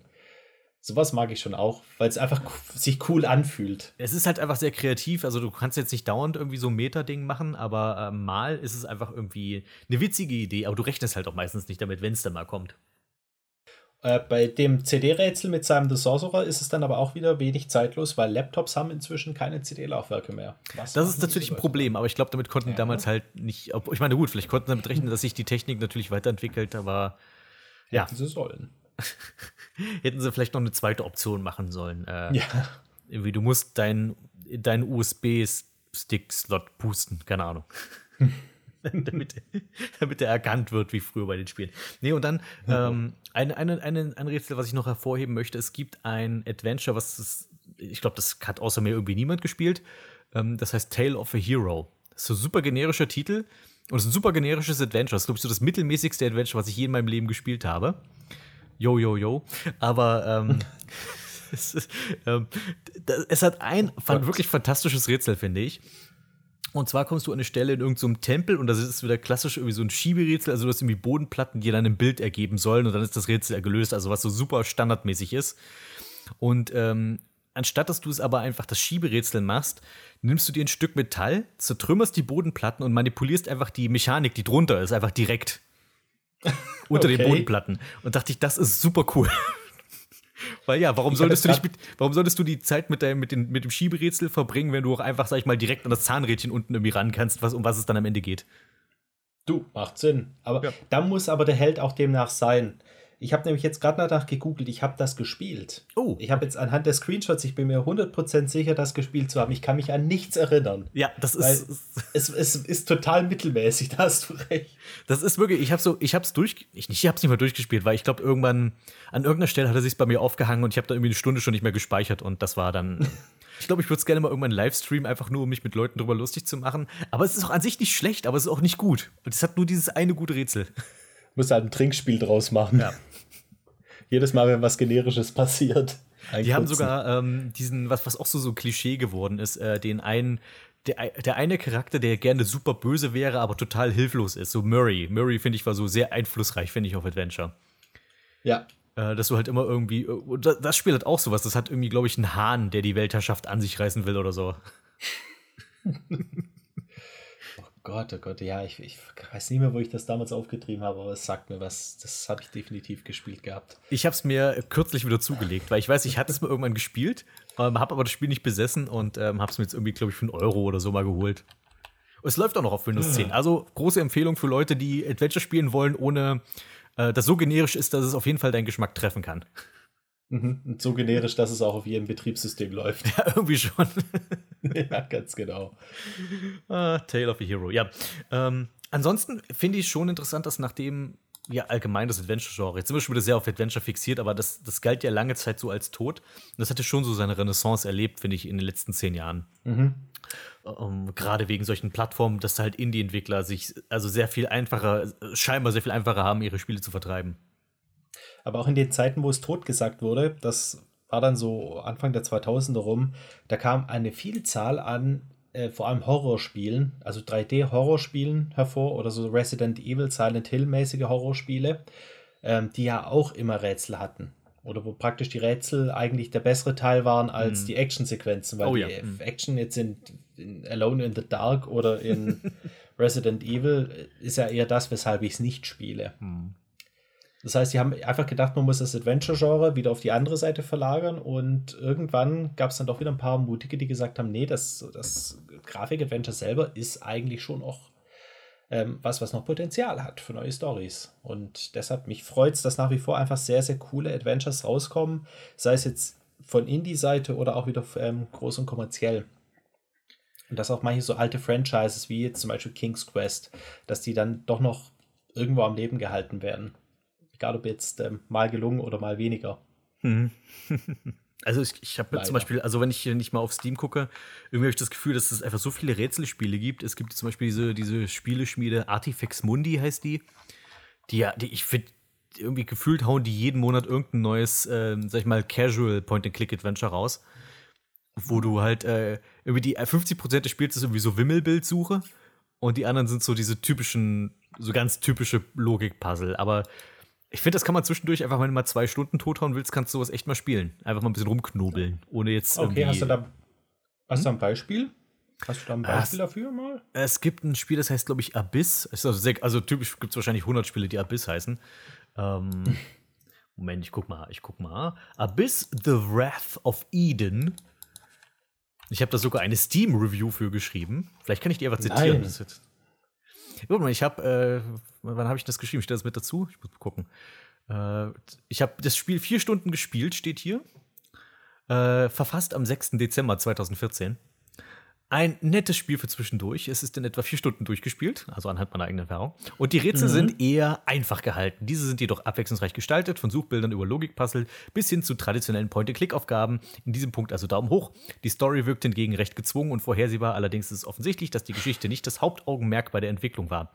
Ich finde es jedoch super, dass man nach dem Durchspielen noch eine kurze Extra-Kampagne bekommt, in der die Vorgeschichte mehr beleuchtet wird. Die Grafik, meist Standbilder, ist hübsch anzusehen und die Musik dezent gehalten. Mein einziger sehr klarer Kritikpunkt, ein Übermaß an Jumpscares. Die wirken nicht nur billig und nervig, sondern sind in diesem Genre auch noch sehr deplatziert. Insgesamt ein guter Zeitportal für einen Abend, aber mehr als 5 Euro sollte man dafür nicht ausgeben. Oh, oh, okay. Also ich glaube, das kostet, also das habe ich doch in so einem Sale bekommen. Wie viel kostet es denn gerade? Ich muss mal nachschauen. Äh, Keine 7,99 Ahnung. Euro. Also, äh, dann kann man es, äh, dann bitte jetzt nicht kaufen. Nee. Das klingt nämlich wie so, wie so ein bisschen passive-aggressive ähm, Verriss. So, also mehr wie so und so würde ich dafür nicht bezahlen. Nee, es ist gar kein Verriss. Es war einfach, es waren Ja, okaye ja. Rätsel und eine ziemlich lahme Story und ja. Okay, ich verstehe. Und die Spiele sind aber alle so. Also das kannst du eigentlich auf alle Spiele von denen anwenden. Ja, aber äh, wofür ich jetzt kein Freund bin, so Logikrätsel noch eher, aber diese Wimmelbilder, da weiß nicht. Da Ja, eins, zwei sind mal okay, aber ich glaube nach dem fünften ähm, und vor allem weißt du auch gar nicht, also die sind halt auch nicht gut eingebettet. Das ist halt so, du klickst auf irgendeinen Hotspot und auf einmal hast du ein, Wimmelbildspiel und dann suchst du 20 Objekte und davon hast du dann aber letztlich einfach nur eins im Inventar dann. Irgendwie, du, Mhm. du suchst irgendwie du, fünf Tintenfische und hast dann am Ende irgendwie die Muschel im Inventar. Aber äh, äh, klingt schon wieder so nach diesem alten Genre von irgendeinem so YouTuber. Finde den Hotspot. Ja, ja, das ist so. Bloß hier ist es ja extra, also finde den Hotspot ist ja vor allem schlechtes Game Design, weil es um andere Dinge gehen sollte. Also Akte X zum Beispiel, wo du ja eigentlich ermitteln sollst, aber du machst halt meistens finde den Hotspot. Und das ist, hier ist ja zumindest, du weißt ja, was du kriegst, wenn du so ein Wimmelbildspiel spielst, Okay, dann ist ja. ja das finde den Hotspot das Kaufargument für dich. Ja, okay, ja. Das gehört zum Game Design dazu. Und da ist zumindest, wenn du weißt, dass es jetzt um finde den Hotspot geht, dann geht es ja auch eigentlich, weil dann weißt du, du suchst den Hotspot. Na, okay. Das, wenn das mal nicht eine Das ist Weisheit ist, eine hilfreich. große. Sehr. Äh, hast du noch irgendwie was, was, was zum schönen Punkt Rätsel? Weil ich habe nämlich jetzt meine Stichpunkte abgearbeitet. Mhm, ähm, ich will einfach mal nennen, welches ich so das schlechteste Rätsel überhaupt finde. Einfach so, das hat für mich ein Spiel, was ich ohnehin nicht gut fand, vollends kaputt gemacht. Und ich bin bis heute einfach nur, einfach nur wirklich pisst, wenn ich dran denke. Und das war da äh, in Still Life.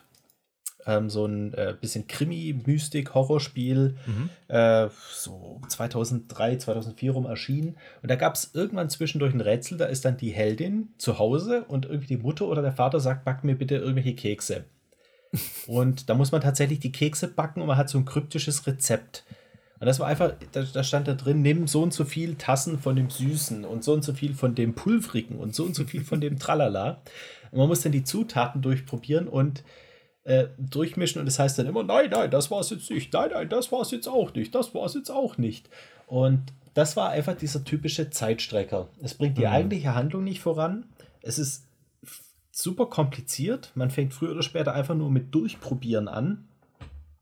Und das vereint für mich einfach alles, was ich an einem Rätsel schlecht finde. Und ich fand das Spiel jetzt davor, war es grafisch und insgesamt so von der Atmosphäre her ansprechend. War, ähm, hat eigentlich ähm, so ein bisschen Interesse geweckt und dann kam dieses Rätsel, hat voll die Fahrt rausgenommen und die hat das restliche Spiel einfach nicht mehr gekriegt. Und das hat für mich tatsächlich dieses komplette Adventure ruiniert, weshalb ich es nach wie vor noch ein viel zu overhypedes ähm, und eigentlich nicht gutes Grafik-Adventure fand. Ähm, ansonsten ein Stichpunkt noch, was, äh, ja. Ich, ich überlege jetzt nur, was, was ist so das schlechteste Rätsel? Ich, ich glaube, mir fällt jetzt gerade spontan nichts ein. Ich könnte ein paar Beispiele aus Zack McCracken nennen, aber das ist, das ist dann, ich, ich bin, ich bin jetzt, ich verteidige das Spiel, das heißt, ich kann das an dieser Stelle nicht tun. Mann, aber dieses eine dumme Rätsel in Loom, wo man die Flöte rückwärts spielen muss. Äh, Ja, Nein. aber das finde ich ist wieder eine, nee, das, das war tatsächlich eine gute, spannende Mechanik. das war, eine- das war eine super Idee, dass du den, das Lied rückwärts spielst, damit der Tornado aufhört. Das, ist, das war ziemlich gut. ja. Äh, nee, mach du erst mal weiter, vielleicht fällt mir noch was ein. Nee, ähm, eine tolle Mechanik, ähm, weil ich ich auch jetzt gerade wieder so meine Liste durchbrowse. Ich habe zum Beispiel Broken Age nochmal vor mir und ähm, hatte eine ähnliche Mechanik, Idee of the Tentacle, dass man zwischen ähm, mehreren Charakteren hin und her schalten kann. Und das gibt einem die Option, wirklich coole Rätsel zu machen. Gerade Day of the Tentacle hat es einfach vorgemacht, dieses zeitenübergreifende, dass, ähm, also nicht nur so aus dem Lost Vikings Faktor, der eine kann dies, der nächste kann das, der nächste kann jenes, sondern auch ähm, aus der Sicht her, dass das, was der eine macht, äh, einen Einfluss auf die Welt des anderen hat. Was bei Broken Age zum Beispiel auch relativ gut funktioniert. Das heißt, die zwei Protagonisten, die sind in verschiedenen Welten, die haben einen komplett unterschiedlichen Kosmos. Und ähm, ähm, teilweise hat aber das, was die eine Person macht, einen Einfluss auf das, was der anderen passiert. Und so finde ich, kann man einfach sehr, sehr gute Rätsel machen, indem man dann ja ein bestimmtes Rätsel nur lösen kann, wenn der andere Charakter gerade irgendwas auslöst. Weiß nicht, hast du Broken Age mal gespielt? Ja, ja, ich habe es, ich, nicht durchgespielt, aber ich habe es auf jeden Fall mal eine Weile gespielt zumindest. Also man kann da ja zumindest spoilern, dass ähm, bei 50% des Spiels, was es dann umso interessanter macht, die beiden Charaktere sozusagen ihr Universum tauschen. Mhm. Und die zweite Hälfte verbringt der eine dann in der normalen Welt und der andere Charakter in so einem Raumschiff. Genau, genau, ja. Und sowas finde ich ist immer eine ganz, ganz hervorragende Mechanik. Das ist tatsächlich sehr Um kreativ und ich meine, Rätsel zu machen. Day of the Tentacle ist sowieso da, finde ich, sehr Vorzeige-Adventure, was, was halt einfach Mhm. coole Rätsel angeht. Ganz genau. Die wollten damals ja ein Manic Mansion 2 machen. Auch wieder, man kann seine Charaktere wählen und geht wieder zurück ins Tollhaus und hätte auch funktionieren können. Aber dieser Zeitreiseplot, der macht es eben erst so richtig cool. Also allein schon wirft den Pulli in die Waschmaschine und lasst den 200 Jahre waschen, damit er so eingeht. Und sendet damit was in die Zukunft. Nee, ansonsten, ich finde, schlechte Rätsel, äh, schlechte Rätsel, ich brauche jetzt unbedingt ein schlechtes Rätsel. Ähm, es gibt äh, das äh, schön, ich mag, ich mag ja sehr das Rollenspiel Lufia, was ich auch immer sehr für seine Rätsel lobe. Aber es hat zum ein sehr, sehr berüchtigtes, das sogenannte Busch-Rätsel. Ähm, nichts, hat nichts zu tun mit W, ähm, aber es, es geht tatsächlich um Büsche. Und es geht darum, dass. Wie beschreibe ich dieses Rätsel für jemanden, der es nicht kennt? Das ist echt ein bisschen wirre. Du kommst in einen Raum und da sind ganz viele Gräser. Und jeden Schritt, den du machst, fangen die Gräser an unterschiedlichen Stellen an zu wachsen. Und wenn der Busch an, einem Stell, an einer Stelle voll ausgewachsen ist, dann aus irgendeinem Grund wirst du wieder zurück an den Anfang gesetzt und du musst nochmal anfangen. Und du musst dann rauskriegen, die, die musst die richtige Reihenfolge rauskriegen, dass, in der du die Gräser oder Büsche abmähst, damit sie nicht voll auswachsen. Und du musst auch das richtige Werkzeug wählen, also Schwert oder Feuerpfeil, je nachdem, wo du stehst im Raum. Und dadurch, dass du, musst du auch noch wissen, dass wenn du einen Schritt machst, wachsen ja, wachsen ja erst die, die Büsche. Deswegen musst du auch äh, wissen, dass du auf der, dich auf der Stelle drehen kannst, weil das zählt dann nicht als Schritt, sondern du bist nur auf der Stelle gedreht. Und das war ein, ein Rätsel, an dem, glaube ich, jeder, der Lufia gespielt hat, lange hing. Und es ist im Gegensatz zu den ganzen anderen Rätseln, die du wirklich logisch lösen kannst, eher ein Try and Error und auswendig lernen, welcher Busch wann wächst. Also kurioserweise finde ich, das klingt sogar noch sehr, sehr ansprechend oder so, als würde es einen sehr erfüllen, man es geschafft nee, ich glaube, wenn du das geschafft hast, denkst du, meine Fresse, bin ich froh, dass ich jetzt weiterkomme. hat. Oder das. Ist auch irgendwo ein bisschen Euphorie. Es hat, äh, das Spiel hat interessanterweise das selbsternannte schwerste Rätsel der Welt. Das ist, das, ist, das ist aber nur optional. Das ist in demselben Dungeon wie das Busch-Rätsel, aber da musst du halt irgendwie eine andere Treppe wählen, als die zum Boss führt. Und äh, das ist einfach ein gigantisches Schiebespiel. Und da sitzt Oh du tatsächlich Gott. wirklich eine ganze Weile dran und du musst da sehr exakt äh, dich vorarbeiten und viel rumprobieren. Und ich habe mal irgendwie den Lösungsweg gesehen, da scrollst du eine Weile runter. Oh Gott, okay. Aber das ist an sich, das kann man zumindest logisch lösen und das ist optional, deswegen würde ich es jetzt hier nicht weiter nennen bei schlechte Rätsel und auch nicht bei gute Rätsel, es ist Rätsel. Okay. Vielleicht kein gutes Rätsel, aber immerhin eines. Gut, ähm, in diesem Sinne vielen Dank für deine Zeit, dass wir dieses sehr spezielle Thema, einfach nur ein Spielelement uns rausgreifen und besprechen. Sollten wir öfter Sehr machen. rätselhaftes Element. nächstes Mal sprechen wir über äh, Low-Kick kontra High-Kick in äh, Prügelspielen. Oder Sprungphysik versus ähm, Schwerkraftphysik. Sprung, äh, Wasserlevel versus Lava-Level. Da würde ich immer den Lava-Level bevorzugen. Ah, ich weiß ja nicht. Siehst du, es gibt, gibt Diskussionsbedarf dabei. Genau, Weil- definitiv. Da haben wir doch schon mal das Thema fürs nächste Mal. Sehr schön. Also dann, hauste. Was? Hauste rein so. Ach, hauste Hauste. rein, hauste ebenfalls rein. Also ich habe einfach nur hauste gesagt, um es verkürzen, wie die coolen Jugendlichen das sagen. Ah, ja, das ist, da sieht man mal, wer von uns beiden noch der coole Jugendliche Ja, ist und wer eben. der, der spießige, der spießige alte Sack. Das werde ich gleich mit meinen ganzen Kumpels auf ICQ erzählen. Videospiel. Wir leben auf einer seelenruhigen Insel der Ignoranz, inmitten eines Meeres von schwarzer Endlosigkeit, und es war nie angedacht, dass wir je auf Reise gehen sollten. H.P. Lovecraft. Ja, mit diesem illustren kleinen Zitat vom äh, Großmeister des Obskuren Herrn, dem Herrn Lovecraft, kommen wir zu einem Independent-Spiel, was ich kürzlich entdeckt habe und dachte, hey, das probiere ich mal aus, das sieht irgendwie cool aus und von dem ich dann doch ziemlich begeistert war und das ich euch deswegen heute hier vorstellen möchte. Das Spiel heißt Stygian, Reign of the Old Ones und ich bin mir nicht ganz sicher, ob ich das Wort Stygian gut richtig ausgesprochen habe. Stygisch, also S-T-Y-G-I-A-N, Stygian. Und äh, ja, es ist ein Rollenspiel, was stark auf den Werken von H.P. Lovecraft basiert. Mehr als nur das, ich habe das Gefühl, dass es eine Adaption des Pen and Paper Call of Cthulhu Rollenspiel sein soll.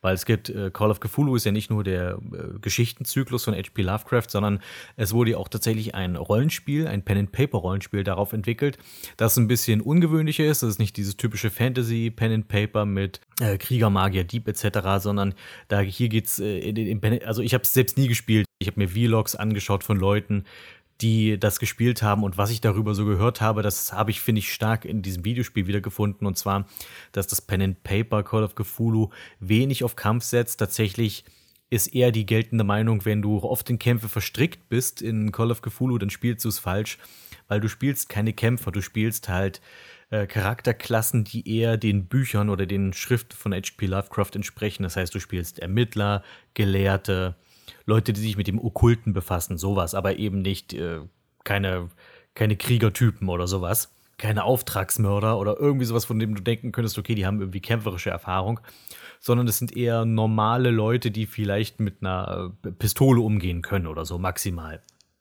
Und ich habe das Gefühl, dass man bei Stitchian schon versucht hat, diesen Ansatz umzusetzen. Es ist ein Rollenspiel mit sehr starkem Fokus auf den Plot und äh, starkem Fokus auch auf Dialoge und weniger den Kampf. Es gibt zwar Kampf, aber der steht eher im Hintergrund. Und das erinnerte mich auch so ein bisschen an äh, Planescape Torment, was finde ich auch eine ähnliche Dynamik hat, wo du auch viel, viel, viel in Dialogen unterwegs bist, es eine sehr komplexe Geschichte gibt.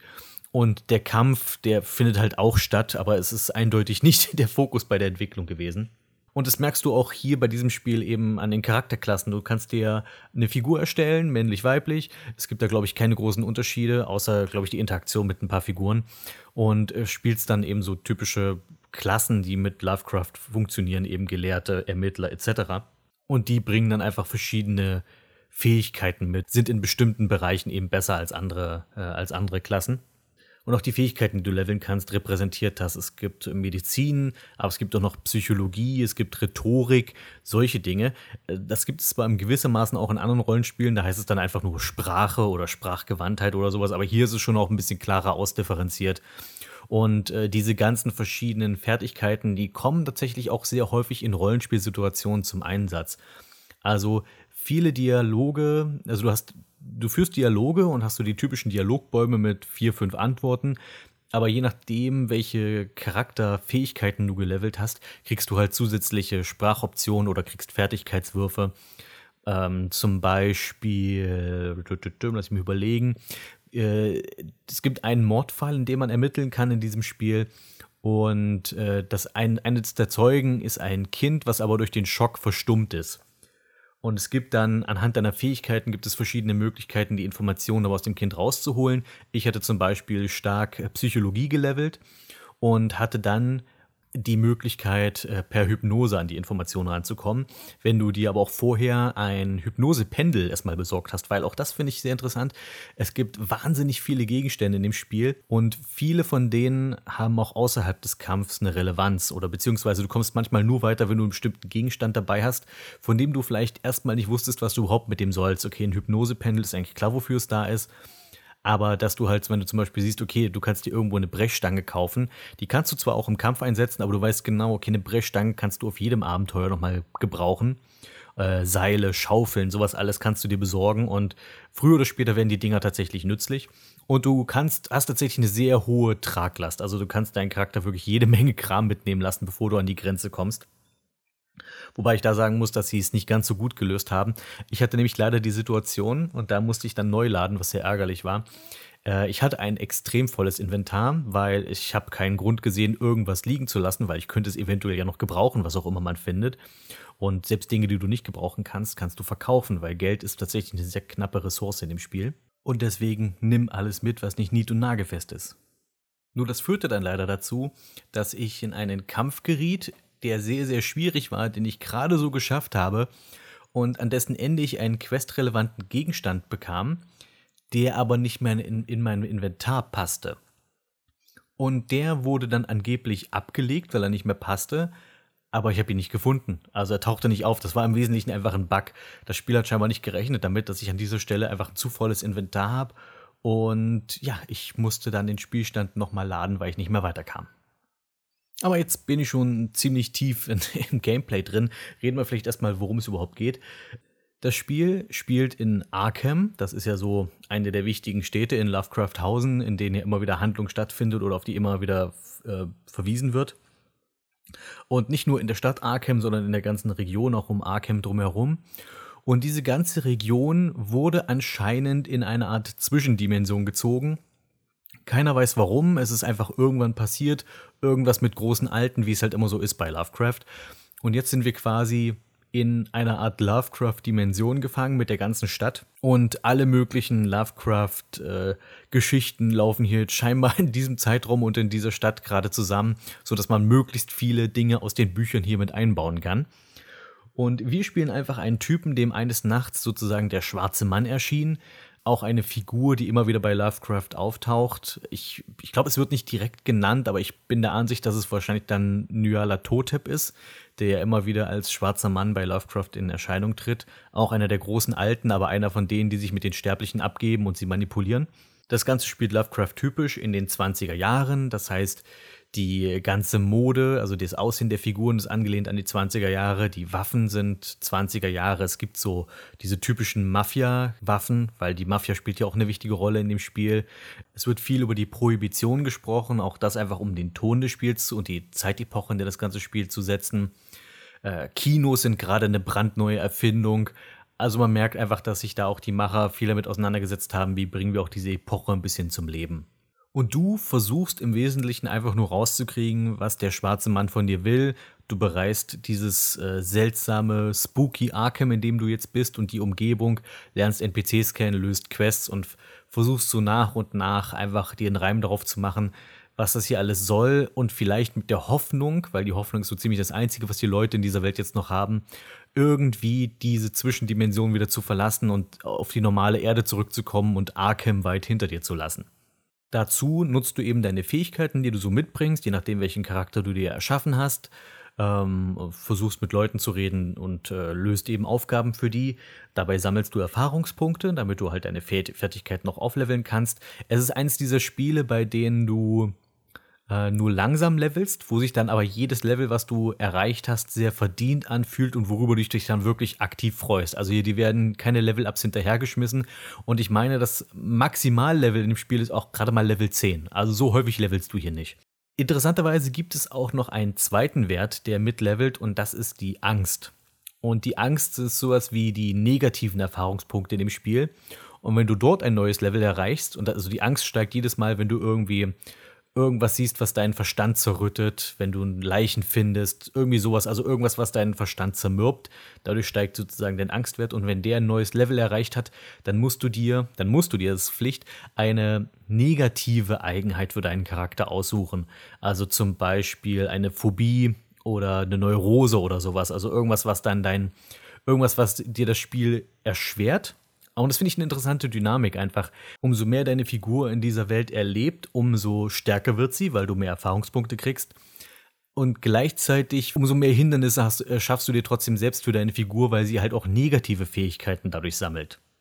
Außerdem kannst du dir Gefährten anlachen. Das ist halt ein Rollenspiel und du kannst bis zu zwei Gefährten mitnehmen von denen es, zumindest ich habe bei meinem einen äh, Durchspielen, was ich bis jetzt gemacht habe, drei mögliche Gefährten gefunden, von denen ich mich dann halt für zwei entschieden habe, die ich mitgenommen habe.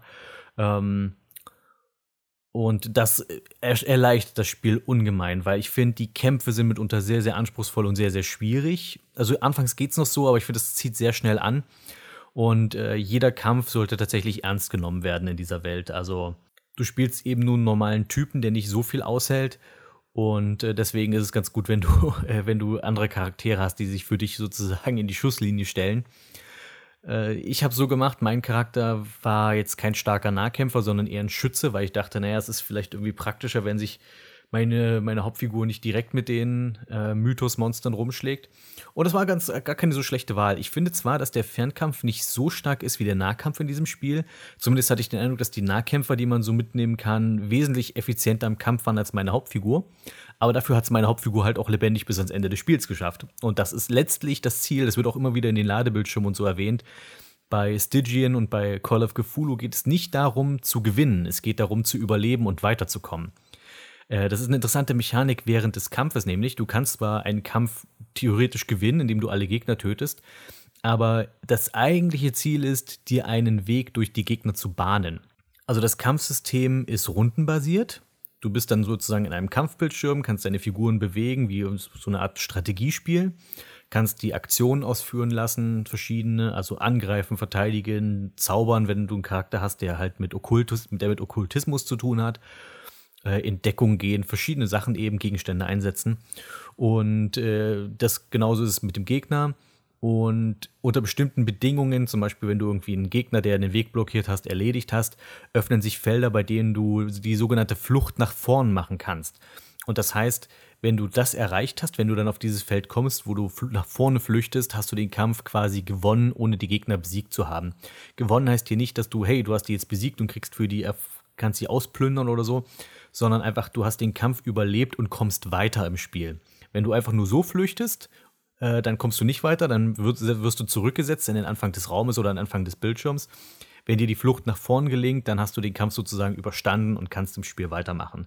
Es geht also tatsächlich nicht darum, jeden Gegner zu killen, was wahrscheinlich auch gar nicht möglich ist, weil es gibt vor allem später im Spiel sehr, sehr taffe Gegner, wo du eine ziemliche Materialschlacht draus machen, woll, draus machen würdest, wenn du die erledigen wollen würdest. Ah ja, jedenfalls mein Charakter war ein Fernkämpfer und die beiden Figuren, für die ich mich entschieden habe, die waren ähm, einmal ein namenloser Soldat, der war so eine Art Zombie, den ich eingesammelt habe, also ein Toter, der, der aber nicht selbst weiß, dass er tot ist. Und der war einfach ein super starker Kämpfer, einfach so ein richtiger Tank. Also da war ich sehr froh, dass ich den dabei hatte. War von den Charakteren, die ich kennengelernt habe, jetzt nicht der interessanteste, aber eben im, äh, rein Gameplay-mäßig war der super nützlich. Und die andere Figur, die ich mitgenommen habe, und das hat mich sehr überrascht, dass das ein NPC ist, ähm, der Außenseiter. Es gibt eine Lovecraft-Geschichte, die heißt einfach Der Außenseiter. Ich finde, das ist eine seiner besten Geschichten. Relativ kurz, aber super interessant und einfach sehr, äh, ich weiß nicht, ob mysteriös das richtige Wort ist, aber eine dieser Geschichten, die ein gutes Geheimnis aufbaut und du bist einfach sehr gespannt, wie das hier gelöst wird. Es hat eine sehr außerweltliche Atmosphäre, die, der Außenseiter. Und in diesem Spiel triffst du den besagten Außenseiter und er kann sich deiner Gruppe anschließen. Er ist zwar selbst sehr negativ eingestellt gegenüber anderen Menschen, aber du kannst, wenn du ihm zur Seite stehst, du triffst ihn ein paar Mal, bevor er sich dir anschließt, wenn du ihm aber zur Seite stehst und zeigst, dass du anders bist als die anderen Menschen, dann kann er sich dir anschließen und du kannst dich tatsächlich sogar richtig mit ihm anfreunden im Laufe des Spiels. Und er ist auch ein relativ starker Nahkämpfer und er kann zaubern. Die dritte Figur, die ich kennengelernt habe, ähm, war eine Frau. Die fand ich jetzt nicht ganz so nützlich. Ich denke, die, die habe ich dann auch relativ früh halt stehen lassen, um halt den Soldaten mitzunehmen. Äh, ich glaube, die wäre charakterlich wahrscheinlich interessanter gewesen als der namenlose Soldat, aber die fand ich gameplaymäßig eher schwach. Die war halt auch eine Schützin. Und das war insofern für mich nicht interessant, weil ich selbst schon einen Schützen gespielt habe. Und zwei fand ich dann überflüssig im Kampf. Vor allem, weil viele, viele Gegner schneller sind als du. Und die sind sehr, sehr schnell nah ran an deine Figuren. Und dann bringt dir ein Schütze sowieso nicht mehr. Also ich finde, Nahkämpfer haben hier eindeutig den Vorteil in, in Stygian. Eine der großen Stärken des Spiels, wie ich finde, ist, dass es den Wahnsinn dieser Spielwelt sehr, sehr gut darstellen kann. Hier und da vielleicht ein bisschen zu vorhersehbar, wenn du dich mit den Lovecraft-Geschichten auskennst. Also es gibt zum Beispiel, wie ich vorhin meinte, so eine Art Mordserie, in der du ermitteln kannst. Und wenn du dich mit Lovecraft auskennst, weißt du relativ schnell, wer sich am Ende als der Mörder herausstellen wird, wenn du einfach anhand der Tatsache, wie die Opfer getötet wurden und wenn du mit den Zeugen sprichst, sag ich mal, erk erkennst du sehr schnell, dass es äh, mit einer gewissen Figur zu tun hat, die ich auch irgendwie mag, äh, die ich auch sehr interessant finde. Aber ich dachte so, ja gut, ich weiß jetzt, worum es geht. Kann ich jetzt den Fall lösen? Aber nein, du musst natürlich im Spiel erst noch all die Ermittlungen durchführen, um da, dass, dass sich das Spiel quasi dahin führt zu dieser Figur. Aber letztlich weiß ich nicht, ob man dem Spiel das so negativ ankreiden kann, denn letztlich spielt man ja ein Lovecraft-Spiel, um Lovecraft-Geschichten zu erleben. Und das, finde ich, muss man dem Spiel auch zugute halten, dass es nicht nur die Geschichten aus dem Mythos verwendet, also nicht nur Cthulhu-Kram, sondern es gibt auch hier und da Quests, die mit äh, zum Beispiel dem Traumzyklus zu tun haben. Also Lovecraft hat ja nicht nur Horrorgeschichten geschrieben, sondern auch ein bisschen esoterische Geschichten, wie zum Beispiel, ich glaube, jenseits der Mauer des, Stra des Traums oder jenseits des, jenseits der Mauer des Schlafes, irgendwie so heißt die Geschichte, wo es eher darum geht, was befindet sich sozusagen, also wie könnte eine Traumwelt aussehen, was für was für Wesenheiten befinden sich in der Traumwelt, sowas. Also Lovecraft hat mehrere Geschichten, die sich mit der Welt, die sich mit der Frage, was ist ein Traum beschäftigt haben, geschrieben. Und auch da gibt es so ein paar Referenzen hin oder ein paar kleinere Quests, die damit zu tun haben, sodass eine gewisse Abwechslung gegeben ist, sodass du halt nicht nur die, sag ich mal, diese typischen populären Lovecraft-Elemente wiederfindest, wie äh, Cthulhu und äh, irgendwelche Froschfischmenschen und alte Wesen und tiefe Wesen und wenn es nicht alles gibt. Das fand ich sogar irgendwie ganz interessant. Es, also zumindest sind sie mir nicht begegnet. Vielleicht gibt es es im Spiel, weil ich habe, ich bin der Meinung, dass ich sowieso noch längst nicht alles gesehen habe von Stygian. Mir sind keine Deep Ones begegnet, also keine tiefen Wesen. Die tiefen Wesen, das sind diese Viecher aus Innsmouth, die eigentlich immer irgendwie in solchen Spielen oder in, in weiterführenden Medien verwendet werden, wenn es um Lovecraft geht, weil die sich wahrscheinlich einerseits gut darstellen lassen und zweitens, die sich wahrscheinlich auch von den normalen Menschen gut töten lassen würden. Die sind nicht zu extrem. Weil sie, wahrscheinlich, weil sie auch selbst mal Menschen waren, die einfach nur mehr oder weniger mutiert sind. Aber die, gerade die, die man hier wahrscheinlich für so ein Spiel gut einsetzen könnte, für den Kampf, die tauchen hier gar nicht so sehr auf. Also, beziehungsweise die tauchen gar nicht auf, mir sind sie nicht begegnet. Die meisten Gegner, die man so begegnet, sind hauptsächlich entweder verrückt gewordene Menschen, also tatsächlich Gegner, denen man äh, mit Schusswaffen Herr werden kann. Es gibt Mafiosis und dann gibt es so natürlich so ein paar äh, abgefahrenere Lovecraft-Viecher. Es gibt zum Beispiel diese Wesen, die bei Pigments Modell unter der Stadt wohnen. Äh, es gibt ich weiß nicht, ob ich gar nicht, ob ich die alle verraten will, weil es ist, gehört natürlich auch so ein bisschen zur Überraschung, zur Spannung, welchen Wesen man so begegnet. Aber ich will nur so viel sagen, es gibt ein paar der populäreren Lovecraft-Tierchen, denen man auch in Stygian über den Weg läuft und dann hoffentlich davonläuft. Denn es ist, wie ich schon meinte, kein sehr einfaches Spiel. Ich hatte schon ganz schön damit zu kämpfen, aber auf die gute Art und Weise. Also ich war schon ein paar Mal hart an der Grenze zum frustriert sein und zu sagen, ach komm, ich lasse es bleiben.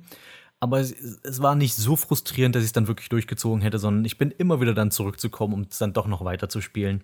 Und das Spiel weiß auch, dass es relativ anspruchsvoll ist. Ich habe so das Gefühl, die Hälfte der Achievements sind irgendwie die verschiedenen Game Over, die man erreichen kann. Und die sind tatsächlich sehr vielfältig. Es gab eigentlich nur einen Kampf, von dem ich sagen würde, der ist zu schwierig. Also den muss ich sehr häufig machen. Und äh, da geht's in dem Kampf geht es vor allem darum, dass deine geistige Gesundheit ständig angegriffen wird, weil du kannst auch, wenn deine mentale Kraft, also wenn deine geistige Energie, wenn dein Verstand im Wesentlichen zu sehr belastet wurde, kannst du dann auch komplett den Verstand verlieren und bist dann auch Game Over, weil dann bist du einfach nur noch ein brabbelndes Wrack, das nichts mehr zustande bringt. Und da gibt es zwar auch ein paar Sachen, die du gegen tun kannst, und da war ich auch sehr froh. Also ich war schon relativ weit in einem Gebiet und wollte nicht unbedingt nochmal umkehren. Und ich war sehr froh, dass ich genügend Alkohol und Kokain dabei hatte, also jede Menge Schnaps und Koks für die Nase, äh, um meinen, den Verstand meiner Figur genug zu betäuben, dass er diese Begegnung überleben kann. Und es war trotzdem immer noch sehr knapp und sehr, sehr heftig. Und was da noch negativ anzumerken ist, sind die Ladezeiten bei den Kämpfen. Das Spiel ist es nach wie vor ein Indie-Spiel und auch optisch jetzt nicht so mega anspruchsvoll, behaupte ich zumindest. Also ich habe zumindest nicht den Eindruck, dass es jetzt äh, grafisch mich mein PC so sehr fordern würde wie ein AAA-Game und mein PC ist eigentlich relativ leistungsstark. Und trotzdem hatte ich das Gefühl, dass ich bei den Ladezeiten bei jedem Kampf ganz schön lange warten musste. Und wenn du einen Kampf mehrmals machen musst, oder wenn du zum Beispiel auf der Weltkarte unterwegs bist und irgendwie in Zufallskämpfe gerätst, dann äh, kannst du echt noch mal kurz die Füße hochlegen und einen Schluck trinken gehen, bis dann der Kampf endlich mal losgeht. Und eine weitere Sache, die ich eher negativ empfinde, die aber keine so große Sache ist, das Spiel fühlt sich etwas eng gedrängt an. Was ich damit meine ist, dass es natürlich versucht, möglichst, möglichst viele Lovecraft-Geschichten irgendwie, unter irgendwie unterzubringen und irgendwie entweder zu referenzieren oder tatsächlich richtig große Quests um sie herum zu bauen.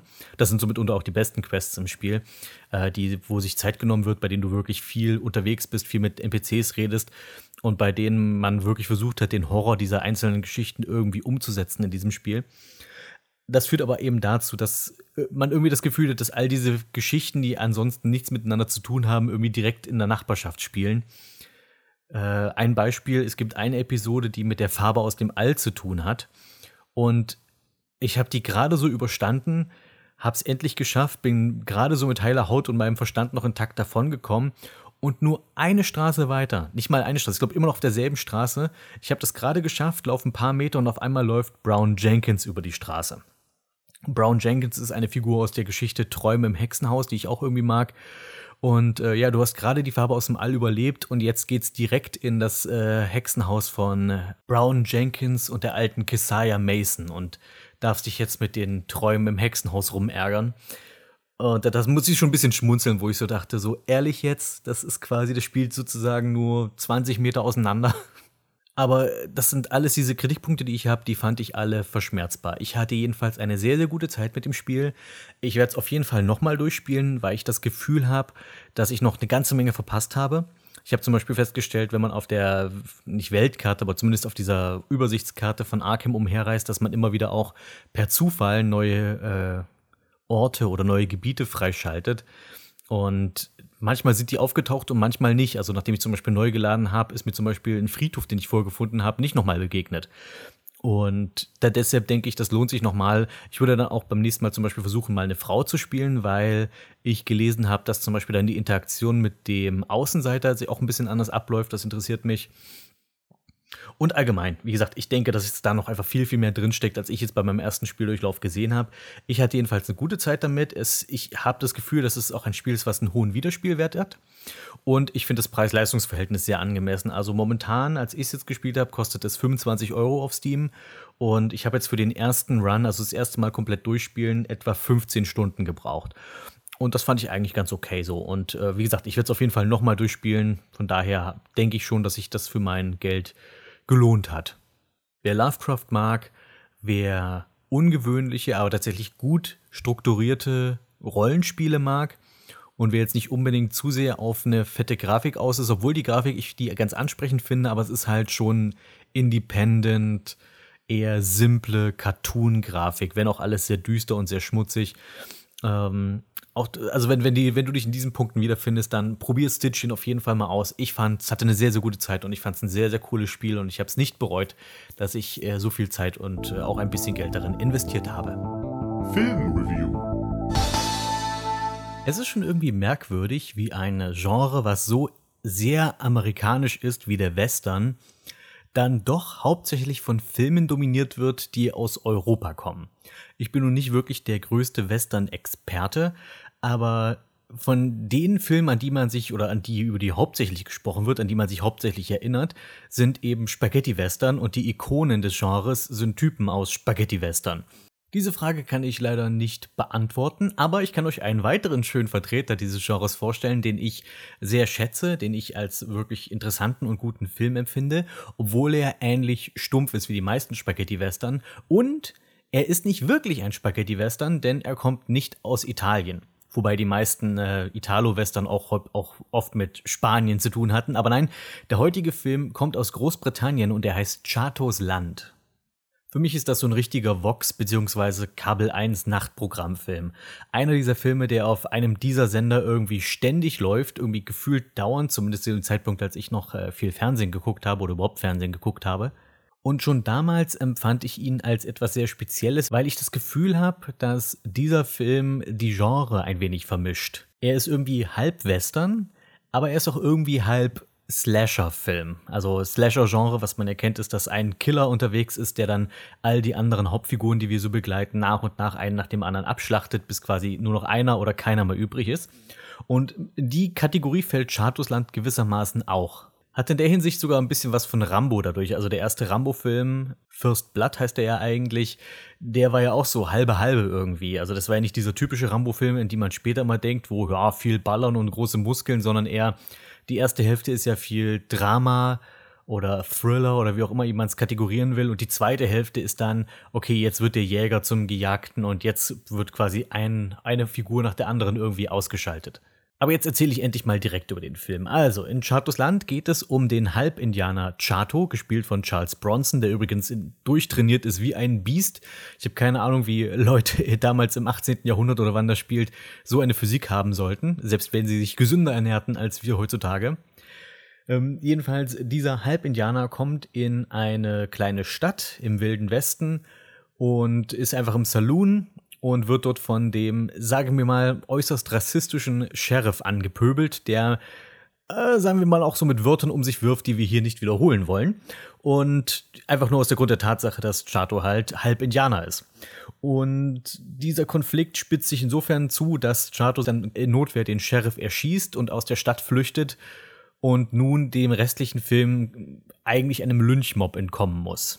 Es bildet sich also in dieser Stadt dann ein Trüppchen an Verfolgern, die Chato nachstellt. Und diese Gruppe besteht, und das wird auch schon relativ früh und noch gut etabliert, dass es sehr unterschiedliche Figuren sind, die diese Gruppe bilden, so dass man nicht einfach nur denkt, okay, das sind jetzt alles auch nur miese Rassisten, die verdienen, was sie später noch bekommen werden, sondern es sind zwar unter anderem auch entweder einfach nur blinde Rassisten, die das eben einfach jetzt nutzen, um endlich mal wieder eine schöne kleine Hetzjagd zu machen und einfach mal wieder, wieder jemanden umzubringen, also sozusagen wirklich der blutrünstige Mob. Du hast aber auch dabei einen pensionierten Soldaten, der es jetzt als seine Pflicht sieht, sozusagen Gerechtigkeit walten zu lassen und den äh, Indianer quasi vor Gericht zu stellen. Du hast ähm, aber auch neue Ansiedler dabei, die eigentlich überhaupt nichts davon halten und auch eigentlich gar nicht mitkommen wollen, aber eben meinen, wir sind hier neu, wir müssen uns mit den Leuten gut stellen, also schließen wir uns dieser Hetzjagd an. Einfach um unseren guten Willen zu zeigen, dass wir hier quasi zur Gemeinschaft gehören. So ganz unterschiedliche Typen bilden dann sozusagen die Gruppe, um die es im Grunde genommen geht, die wir hauptsächlich begleiten in dem Film. Und die machen sich an die Verfolgung von Chato, dem Halbindianer. Und die erste Hälfte des Films ist dann noch relativ langsam, es passiert nicht so viel. Im Grunde genommen versucht es Chato so, sie sozusagen in sein Land, also in Chatos Land, so heißt ja der Film, zu locken, also in die in die Weiten der einsamen Prärie und sie dort einfach so lange an der Nase herumzuführen, bis sie von selbst aufgeben. Denn zwar kann Chato in dieser Einöde, in dieser kargen Ödnis überleben, weil er an dieses Leben gewöhnt ist, aber die Siedler können es nun mal nicht, also die Verfolger. Und so versucht er sozusagen auf Zeit zu spielen, sie hinter sich herzulocken und sie zu zermürben und sie einfach dazu zu bringen, einfach irgendwann aufzugeben und ihm nicht mehr länger zu folgen. Und man sieht hier auch dann schon die ersten Spannungen in der Gruppe der Verfolger, die sagen, okay, es, es hat keinen Sinn, wir schaffen es nicht, den Indianer hier auf seinem eigenen Territorium zu fangen. Und die anderen, die etwas fanatischer sind, die wollen immer natürlich immer weiter und nein, wir schaffen das und so weiter und so fort. Und wir sind der weiße Mann, wir sind überlegen, etc. Dieses Gelaber eben. Erst scheint diese Taktik aufzugehen, dass sich sozusagen die Gruppenmitglieder gegenseitig an die Gurgel gehen und immer mehr aufgeben wollen. Doch dann gewinnen sie doch den Vorteil, denn sie finden Chatos Behausung versteckt hinter irgendwelchen Klippen und dort finden sie seinen Sohn, seinen Bruder und Chatos Frau. Der kleine Sohn kann zwar entkommen, aber Chatos Bruder wird brutal gelyncht, also richtig brutal ermordet und seine Frau wird fast zu Tode vergewaltigt ziemlich harter Stoff, gerade für einen Western, ein bisschen harter Tobak, aber es gibt halt diese Western, die, sag ich mal, so eine etwas härtere Gangart fahren. Jedenfalls dient das einfach dazu, dass Chato nun von, okay, wir lösen das damit, ich zermürb euch und ihr haut einfach irgendwann ab, zu, nein, ihr haut garantiert nicht mehr abwechselt, denn nun ist Chato auf dem Kriegspfad und jetzt wechselt der Film sozusagen über ins Slasher-Genre. Und nun sind wir auch als Zuschauer so gegen diese Gruppe von ähm, Eindringlingen sozusagen gebürstet, dass wir kaum abwarten können, was nun der Indianer, der nun nur noch von Rache getrieben ist, hier mit diesen Typen anstellt. Und ja, es ist primitiv und brutal und äh, es, ist, spricht die niederen Instinkte des Menschen an, einfach jemanden bei seiner Rache zuzugucken und dann zu sehen, wie er einen nach dem anderen im Wesentlichen ziemlich brutal abserviert. Aber es hat eben auch was sehr Befriedigendes und von Zeit zu Zeit so ein Film, der, sag ich mal, die niedrigeren Instinkte des Menschen anspricht, kann man auch mal genießen. Und dennoch, und ich finde, das ist eine der Besonderheiten an Chartus Land, ist, der Film schafft es dennoch gut genug, die einzelnen Figuren in dieser Verfolgergruppe darzustellen, dass du bestimmte absolut hast und eben sehen willst, was die jetzt endlich verdient haben. Und, aber es gibt auch andere Leute in der Gruppe, von denen du dir eigentlich wünschst, dass die überleben, weil die weißt, okay, die sind nicht wirklich hier, weil sie den Chato hassen. Die haben sich nicht an der Vergewaltigung beteiligt. Die haben versucht, den, äh, dem gelünchten Indianer möglichst schnelles, kurzes Ende zu verschaffen. Also versucht aus dieser schlimmen Situation, in der alle Beteiligten sind, irgendwie noch irgendwie das Menschlichste rauszuholen. Aber äh, nein, sie sind Teil dieser Gruppe und nun müssen jetzt alle da durch. Und ja, Chato lässt sich nun Zeit und ähm, sorgt dafür, dass niemand mehr Chatos Land verlassen kann. Und das ist natürlich nicht alles, weil jetzt sind auch die Spannungen innerhalb der Gruppe werden so groß, dass sie im Wesentlichen jetzt auch gegeneinander arbeiten. Ich glaube, einer der Reize dieses Films ist einfach die dargestellte Kompromisslosigkeit. Dass jemand einen Film macht, der sagt, okay, es geht uns nicht darum, hier irgendwie ein Happy End zu haben, sondern wir wollen einfach eine Geschichte in einer erbarmungslosen Welt zeigen. Und da bietet sich der Wilde Westen natürlich auch irgendwie für an.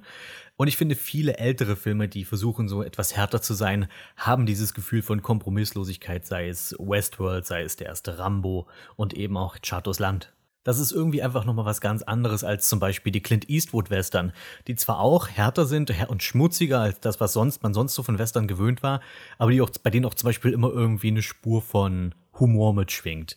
Und bei dem, bei, bei trotz all dem Getöte, was dort stattfindet, auch irgendwie immer der Held am Ende sein Happy End bekommt. Und das ist in diesem Film nicht der Fall. Und Chato ist auch in dem Fall kein Held. Er ist mehr oder weniger das Opfer, was sich nun rächt. Und wir als Zuschauer wohnen dem Ganzen einfach bei und ergötzen uns im Grunde genommen, das muss man so ehrlich zugeben, im Wesentlichen einfach Gewaltfantasien, die wir in der echten Welt nicht ausleben können und von denen es auch ganz gut ist, dass wir sie in der echten Welt nicht ausleben können. Jedenfalls, wer äh, Interesse an Western hat, die nicht so typisch kitschige Western sind, die mehr in Richtung Spaghetti-Western gehen und die dieses schmutzige, sehr knallharte an sich haben, also Chatos Land ist da, finde ich, einer dieser coolen Western, die man sich auf jeden Fall reinziehen kann. Videospiel. Ich weiß nicht, wie es euch geht, aber ich habe das Gefühl, dass ich mit dem Thema Mortal Kombat irgendwie nie so richtig fertig werde. Egal wie viel ich zu dem Thema mache. Und es kommt auch immer wieder noch was Neues nach. Das ist es ja. Also, das ist ja ein Franchise, was einfach immer wächst und weiter wuchert.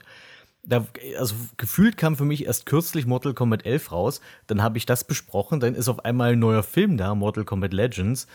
Und äh, dann dachte ich, naja, dann schiebe ich mal noch hier Mortal Kombat Special Forces nach, dass ich das endlich auch mal abgehakt habe. Und dann kommt Mortal Kombat Aftermath raus, also so eine Art ähm, Erweiterung, also eine Add-on für Mortal Kombat 11 oder wie man im neuen Videospiel-Jargon sagt, ein DLC. Ein relativ großes DLC, muss ich dazu sagen. Ähm, es handelt sich dabei einfach um eine, nicht einfach nur, also um eine Story-Erweiterung von Mortal Kombat 11, die sozusagen die Handlung nach dem Ende von Teil 11 weiterspinnt und ein paar neue Charaktere mit einbringt. Denke ich zumindest, dass die Charaktere erst durch das Set-On dazugekommen sind, aber ich meine zum Beispiel, Shang Tsung müsste man schon vorher gekauft haben können, bevor Aftermath überhaupt draußen war. Und äh, ja, das Add-on dreht sich tatsächlich größtenteils um Shang Tsung, deswegen habe ich ihn auch gerade so herausgesondert. Äh, erstmal der Titel Mortal Kombat Aftermath, also auf Deutsch die Mathematik des Anus. Und vorab sollte ich auch noch betonen, dass ich dieses DLC Aftermath gar nicht gespielt habe, weil mich tatsächlich nur die Handlung interessiert hat und ich habe Mortal Kombat 11 soweit gespielt. Also ich habe Mortal Kombat 11 besitze ich, ich habe es durchgespielt und ich habe es auch schon in Radio Zockerbude besprochen. Ich glaube, ich habe mich nicht groß am Gameplay aufgehalten, weil ich das inzwischen, weil ich da einfach nicht wüsste, was ich da noch groß zu sagen soll es gibt Leute, die interessieren sich da sehr dafür. Also ich wurde erst neulich wieder gefragt, ob ich nicht mal was zum äh, Gameplay-Unterschieden zwischen Mortal Kombat 10 und 11 machen kann und mir würde nicht mal was einfallen, ehrlich gesagt. Und äh, für mich fühlt sich die Mortal Kombat-Reihe gameplay-technisch immer noch genauso gleich an wie seit Teil 8, würde ich sagen, seit Mortal Kombat vs. DC Universe. Wenn ich das jetzt nochmal spielen würde, würde ich wahrscheinlich Riesenunterschiede merken, aber so im Grunde genommen sind das für mich alles nach wie vor jetzt einfach 2D-Prügler, aber handwerklich sehr gut gemachte, die einfach Spaß machen. Und viel mehr als das will ich auch gar nicht. Das Einzige, was ich nach wie vor immer kritisch sehe, das habe ich auch in den vorigen Podcasts immer erwähnt, sind diese X-Ray-Moves, weil ich finde, dass die das Gameplay einfach zu sehr ausbremsen. Jedenfalls habe ich mir diese Add-on nicht gekauft, weil ich nur die Handlung mich nur für die Handlung interessiert habe und da habe ich dann einfach so gehandhabt, dass ich mir einen Zusammenschnitt der ganzen Zwischensequenzen auf YouTube angesehen habe, wo einfach nur die Kämpfe rausgeschnitten sind dazwischen. Und dadurch habe ich im Wesentlichen das gleiche Erlebnis, wie wenn ich mir die Add-on gekauft hätte, weil einfach nur, um jetzt endlich mal Nightwolf zu spielen, gebe ich jetzt nicht so viel Geld aus, denn in diesem Moment, in dem ich diesen Podcast aufnehme, kostet die Add-on Aftermath im PlayStation Store immer noch 40 Euro. Und 40 Euro für das ist ein bisschen arg, finde ich. Und dafür, auch gerade dafür, dass ich mich eigentlich nur für den Plot interessiere. Und darum soll es im Wesentlichen in dieser Rubrik hier gehen. Ich will eigentlich nur meinen Senf abgeben zu der Story-Erweiterung jetzt von Mortal Kombat 11 und weniger das Gameplay etc. Und äh, deswegen auch da gleich Spoilerwarnung. Denn wenn ich jetzt über die Handlung spreche, dann will ich auch einfach meine Gedanken, meinen gedankenfreien Lauf lassen und da werde ich mich jetzt nicht von Spoilern behindern lassen. Also solltet ihr nicht wissen wollen, was im Mortal Kombat 11 Aftermath passiert, dann müsst ihr jetzt wegschalten, die zwei Leute unter euch, auf die das zutrifft. Zunächst einmal, als ich mir sozusagen diese Filmversion der Zwischensequenzen beziehungsweise von äh, Mortal Kombat 11 von der Erweiterung angesehen habe, hatte ich so das Gefühl, wow, jetzt sind wir schon zum wievielten Mal in einer Situation, wo jetzt als nächstes eigentlich nur noch ein Reboot kommen kann von der Handlung, weil wir sind jetzt wieder an eine Stelle gesteuert, wo du die Story nach hinten hin eigentlich nicht mehr wirklich weiter stricken kannst. Das heißt, hatten wir das erste Mal damals bei Mortal Kombat 7 Armageddon, wo die Handlung einfach so an in, sich in eine Sackgasse geschrieben wurde mit irgendwelchen neuen Helden, die eingeführt wurden, die dann aber keiner haben wollte. Stichwort Shujinko und Taven und so weiter. Dass man gesagt hatte, okay, in Mortal Kombat 9, wir machen einfach einen Reboot der Serie. Wir machen es einfach ganz stupide. Raiden sendet eine Nachricht durch die Zeit zurück an den Anfang der Reihe, dann nach Mortal Kombat 1 und sagt, hey, guck mal, dass die Sache diesmal ein bisschen anders läuft. Und das wird dann gemacht. Und das war einfach alles, das war schon, das war einfach alles. Und danach wurden einfach die, danach wurde einfach die Handlung von Mortal Kombat 1 bis 3 im Wesentlichen nochmal in Jahren nachgespielt mit ein paar kleinen Story-Twists, weil jetzt ja natürlich die Zeitlinie ein bisschen geändert wurde. Allerdings nichts, was jetzt wirklich komplett krass die ganze Geschichte geändert hätte. Es waren immer noch sehr erkennbar die Mortal Kombat Teile 1 bis 3, nur halt modernisiert. Dann mit Teil 10 hat man ja versucht, diese ganze Shinnok-Geschichte aus Mortal Kombat 4 aufzugreifen aber doch nochmal anders. Also Shinnok wird zwar besiegt wie in Mortal Kombat 4, aber es hat irgendwie noch ein Nachspiel und wir machen dann einen großen Zeitsprung nach vorne. Die Charaktere sind alle älter und es geht dann ja weiter mit der nächsten Generation, mit den, mit den Kindern und Cousins und Neffen und wie auch immer, sozusagen die Tiny Toons von Mortal Kombat, die dann äh, die Hauptfiguren von Teil 10 wurden. Und es lief ja trotzdem wieder auf eine Konfrontation mit Shinnok am Ende raus. Und jetzt in, und dann in Teil 11 hat man sich gedacht, hey, warum nicht noch mehr Zeitreisezeug?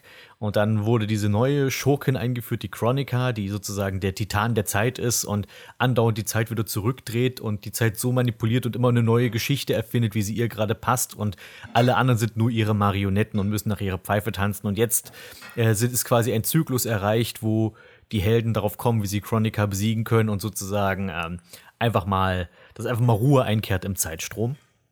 Und äh, das war jetzt auch schon der Punkt bei Mortal Kombat 11, wo ich langsam auch so ein bisschen den Überblick verloren habe bei der Handlung, wenn ich ehrlich bin. Äh, ich habe es auch schon damals in dem Podcast, glaube ich, erwähnt, dass ich allein den Zeitpunkt, der gewählt wurde, um Figuren aus der Vergangenheit in die gegenwärtige Storyline zu holen, so ein bisschen random fand. Mit das war so ganz musste so ein ganz spezieller Punkt sein, irgendwo mitten in Mortal Kombat 2, wo man irgendwie Figuren rausgezogen hat und jetzt hier platziert hat.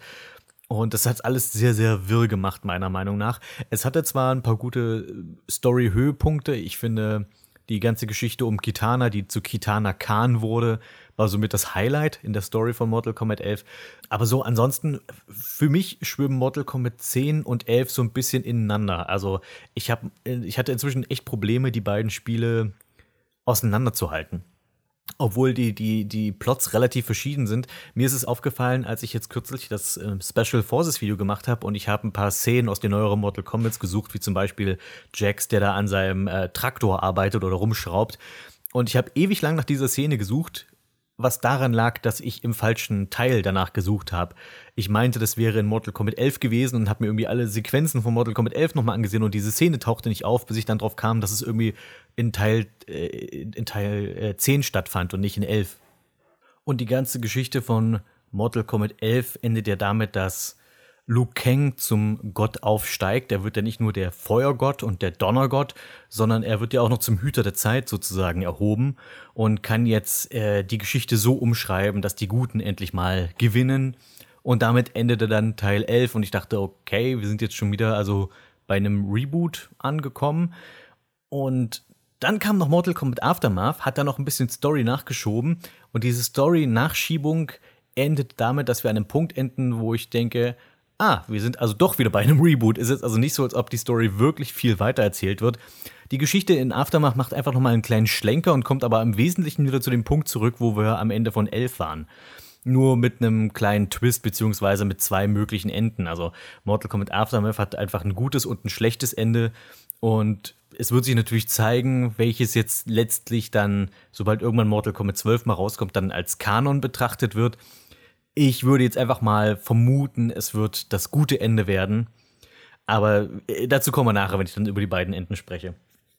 Also Aftermath setzt nach dem Ende von äh, Teil 11 an. Liu Kang ist jetzt hier der Obergott und wie auch immer und Raiden ist jetzt nicht mehr der Gott. Und plötzlich öffnet sich ein Portal und drei Gestalten treten heraus. Es sind Shang Tsung, Fujin, der Windgott und Nightwolf. Und dachte ich, was ein Trio wenn dieses Trio mal nicht nur einfach dadurch entstanden ist, dass es jetzt zufällig die drei DLC-Charaktere sind, die wir noch nachschieben wollten. Und nicht, weil wir wirklich eine gute Idee für einen Plot haben. Und das zeigt sich auch sehr, sehr schnell. Denn eigentlich dreht sich dieses Add-on wirklich nur um Shang Tsung und die anderen beiden sind halt so dabei. Fujin kann ich noch irgendwie tolerieren, weil es geht hier in dieser Add-on viel um Götter und Titanen und Schnickschnack und Fujin selbst ist ja irgendwie ein Gott und deswegen passt er noch ganz gut in die Handlung rein, aber Nightwolf fühlt sich wirklich so überflüssig an in dem Plot. Und auch sein, das, das merkt man, wenn man dann spielt und man spielt relativ früh in Aftermath Nightwolf und seine Kämpfe sind so, ja, wir, wir mussten halt ein paar Kämpfe einbauen, weil es halt Mortal Kombat ist. Und diese drei wurden wohl angeblich auch an der Stelle, wo die ganzen Figuren aus der Vergangenheit in Teil 11 in die Gegenwart geholt wurden, auch mitgeholt, aber dann von Chronica versiegelt, weil sie quasi nicht mitgespielt haben das ist eine so an den sehr Hahn herbeigezogene Erklärung gewesen, dass ich schon ein bisschen schmunzeln musste, so wie, ja, ja, wir waren auch die ganze Zeit im Mortal Kombat 11 dabei, wir waren nur eingesperrt und jetzt sind wir nicht mehr eingesperrt und jetzt dreht sich die Handlung plötzlich um uns. Haha. Und es geht darum, dass sie darauf hinweisen, dass Liu Kang die Zeit oder die Geschichte doch nicht neu schreiben kann, weil nämlich Chronicas Krone beim Endkampf kaputt gegangen ist und ohne diese komische Krone kann man das Stundenglas des Universums nicht richtig manipulieren. Und wenn das jetzt total albern und blöd klingt, dann liegt das nur daran, dass es auch das ist. Und jetzt melden sich diese drei Hanseln freiwillig, äh, dass, dass sie von in der Zeit zurückreisen, also Zeitfeuer, Donner, Gott, Liu Kang soll diese drei jetzt in der Zeit zurückschicken, um in der Vergangenheit Chronicas Krone zu klauen und dann Liu Kang zu bringen, damit der dann wirklich zum Oberzeitgott aufsteigen kann. Und dann reisen die drei in der Zeit zurück und äh, tauchen halt irgendwo mitten in, in, im Plot von Mortal Kombat 11 auf. Also wir springen quasi chronologisch jetzt ein Stück zurück und, in, und jetzt werden diese drei Figuren, Shang Tsung, Nightwolf und Fujin, irgendwie in den Plot von 11 involviert und kochen aber ihr eigenes kleines Süppchen, weil sie ja Zeitreisende sind und deswegen eigentlich schon wissen, wie die ganze Sache ausgeht und ähm, sollen sich natürlich möglichst in nichts einmischen, um die Geschichte nicht wieder zu verändern. Und das Erste, was sie machen, ist, sie mischen sich da in die Geschichte ein und verändern alles. Und bei Shang Tsung kann ich das zumindest nachvollziehen, weil er ist der Manipulator, er versucht diese ganze Situation zu seinem Vorteil zu nutzen.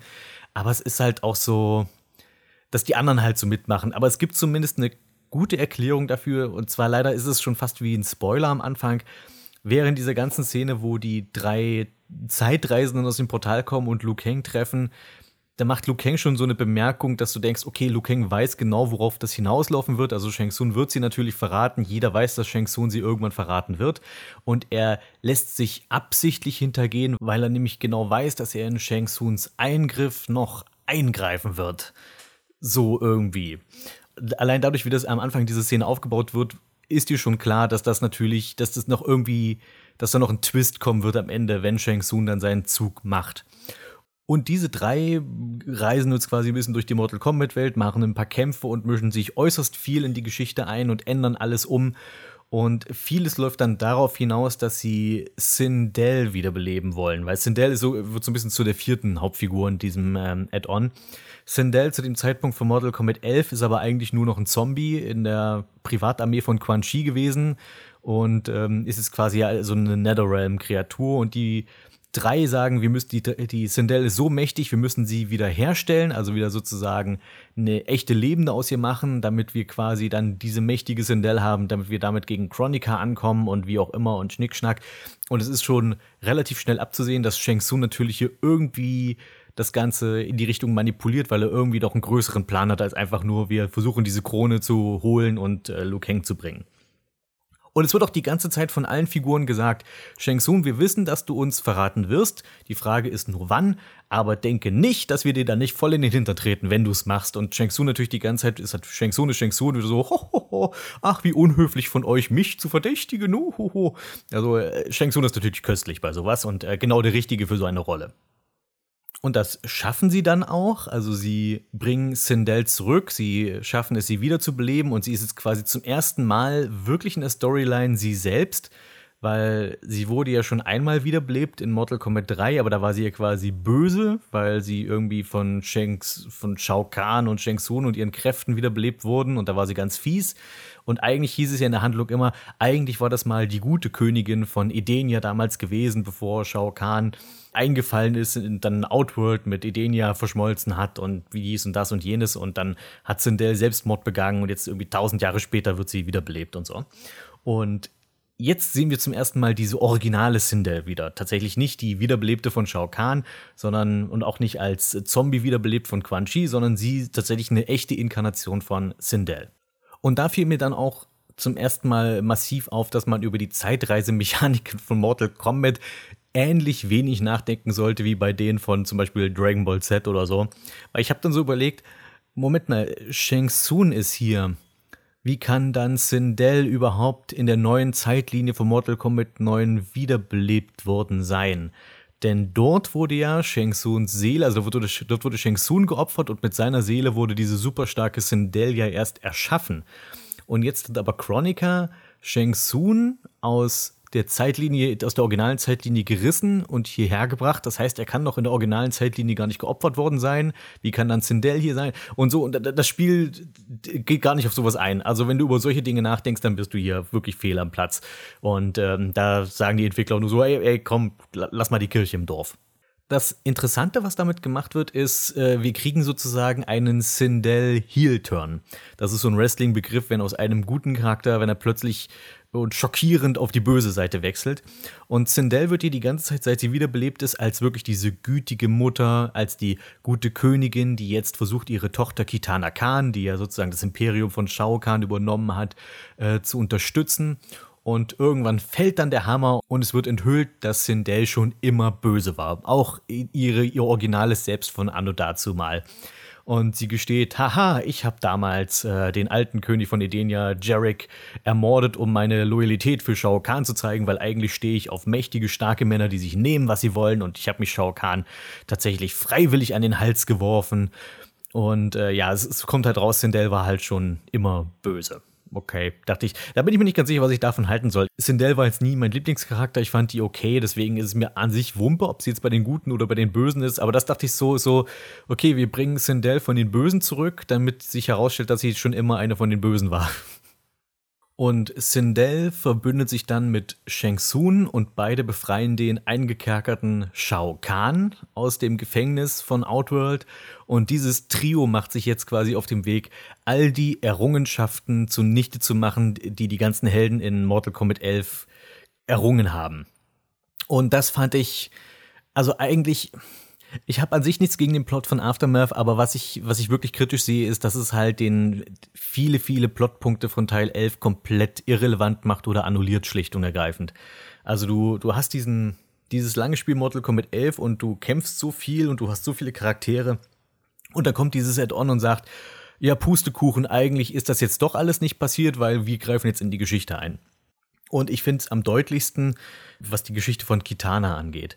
Ich habe es ja am Anfang hier schon erwähnt, dass ich tatsächlich von, von all den Storylines von Mortal Kombat 11 die Geschichte von Kitana so mit am besten fand, dass sie tatsächlich zum Khan aufsteigt. Was ich jetzt ja eigentlich schon seit Jahrzehnten in der Mortal Kombat Franchise irgendwie so aufgebaut hat und man hat irgendwie nie gedacht, dass es jemals kommt, dass sie tatsächlich irgendwann mal mit Shao Kahn abrechnen kann und selbst wieder auf den Thron steigt, der ihr eigentlich rechtmäßig zusteht.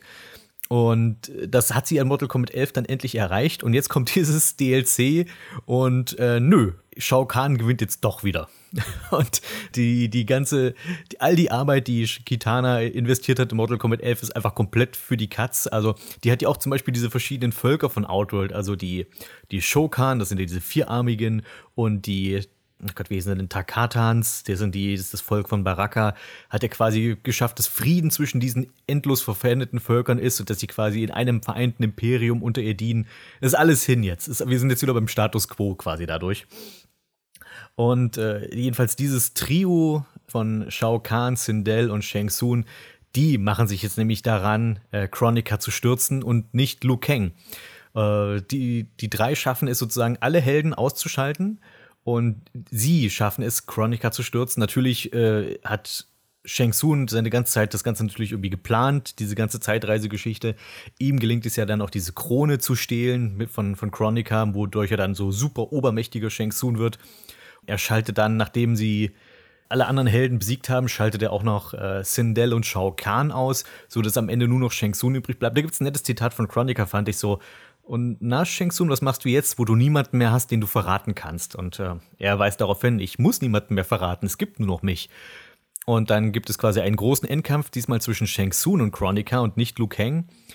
Chronica verliert und Shang Tsung ist jetzt sozusagen der Titan der Zeit. Und dann öffnet sich mal wieder ein Portal, was halt immer so häufiger mal passiert, und Feuer, Donner, Zeitgott Liu Kang tritt heraus. Und jetzt geht's, jetzt kommt der eigentliche Endkampf zwischen Liu Kang und Shang Tsung darum, wer jetzt der wahre Herrscher der Zeit ist. das klingt alles so albern, wenn man es laut ausspricht. Mm. Und das Spiel macht hier an der Stelle aber was Interessantes und zwar kannst du dir aussuchen, ob du Liu Kang oder Shang Tsung spielst und dadurch ergibt sich dann etwas, dass du halt entweder ein gutes oder ein böses Ende haben kannst, je nachdem, wen du wählst und wer dann äh, gewinnt am Ende. Und da bin ich der Meinung, wenn dann irgendwann Mortal Kombat 12 kommt, denke ich, werden wir mit Liu Kangs Ende fortfahren. Das endet schließlich damit, dass er die Geschichte neu schreibt und ähm, und wir sehen ihn am Ende quasi, wie er einen noch jungen Kung Lao trifft und sagt, du bist mein Auserwählter. Und dann fragt Luke, äh, Kung Lao, wofür? Und dann sagt er, und dann endet das. Also es, es wird darauf angedeutet, okay, Kung Lao ist jetzt der Auserwählte äh, für Mortal Kombat, schätze ich. Weshalb ich davon ausgehe, dass Mortal Kombat 12 wird wieder mit Mortal Kombat 1 Turnier beginnen. Und diesmal ist aber Liu Kang in der Raiden-Rolle und Kung Lao ist in der Liu Kang-Rolle und dann mal gucken, wie wir von da aus weitermachen. Weil das Shang Tsung-Ende ist so ein bisschen, ich meine, es wäre interessant, wenn man von dem aus weitermachen würde, die Geschichte. Aber dies ist so eine von diesen typischen Mortal Kombat Endings, wo einfach sowieso alles so vor die Hunde gegangen ist, dass du da nicht weitermachen kannst. Also im Grunde ist es einfach nur, Shang Tsung ist jetzt der allmächtige Gott des Universums und alle Reiche hat er sich unterworfen. Ende. Have a nice day. Äh, solche Enden gab es schon häufiger in Mortal Kombat. Wenn du, äh, bestimmt, wenn du die Arcade-Leiter mit irgendwelchen Bösewichten dich hochgekämpft hast, die klingen im Endeffekt alle so, diese Enden. Die sind aber nie Kanon. Deswegen gehe ich auch nicht davon aus, dass dieses Ende Kanon wird, sondern dass wir von dem Liu Kang-Ende aus weitermachen, beziehungsweise, äh, dass wir da jetzt quasi ein Reboot bekommen, nur halt mit äh, Liu Kang in der Götterrolle. Wenn ich jetzt also ein Fazit ziehen soll, was Mortal Kombat Aftermath und meine Gedanken dazu angeht. Es gibt ein paar Pluspunkte, die ich tatsächlich irgendwie daran mag oder mochte. Ich sehe aber auch einige wirklich kritisch harte Minuspunkte, was das, was, was die Story angeht. Gut finde ich natürlich diesen starken Fokus auf Shang Tsung. Wenn du jetzt mit der Figur nichts anfangen kannst, dann kannst du auch, glaube ich, mit Mortal Kombat Aftermath nichts anfangen. Shang Tsung ist eindeutig die Hauptfigur von dieser Head-On und er ist meine Lieblingsfigur in Mortal Kombat, deswegen spricht mich das halt total irgendwie an.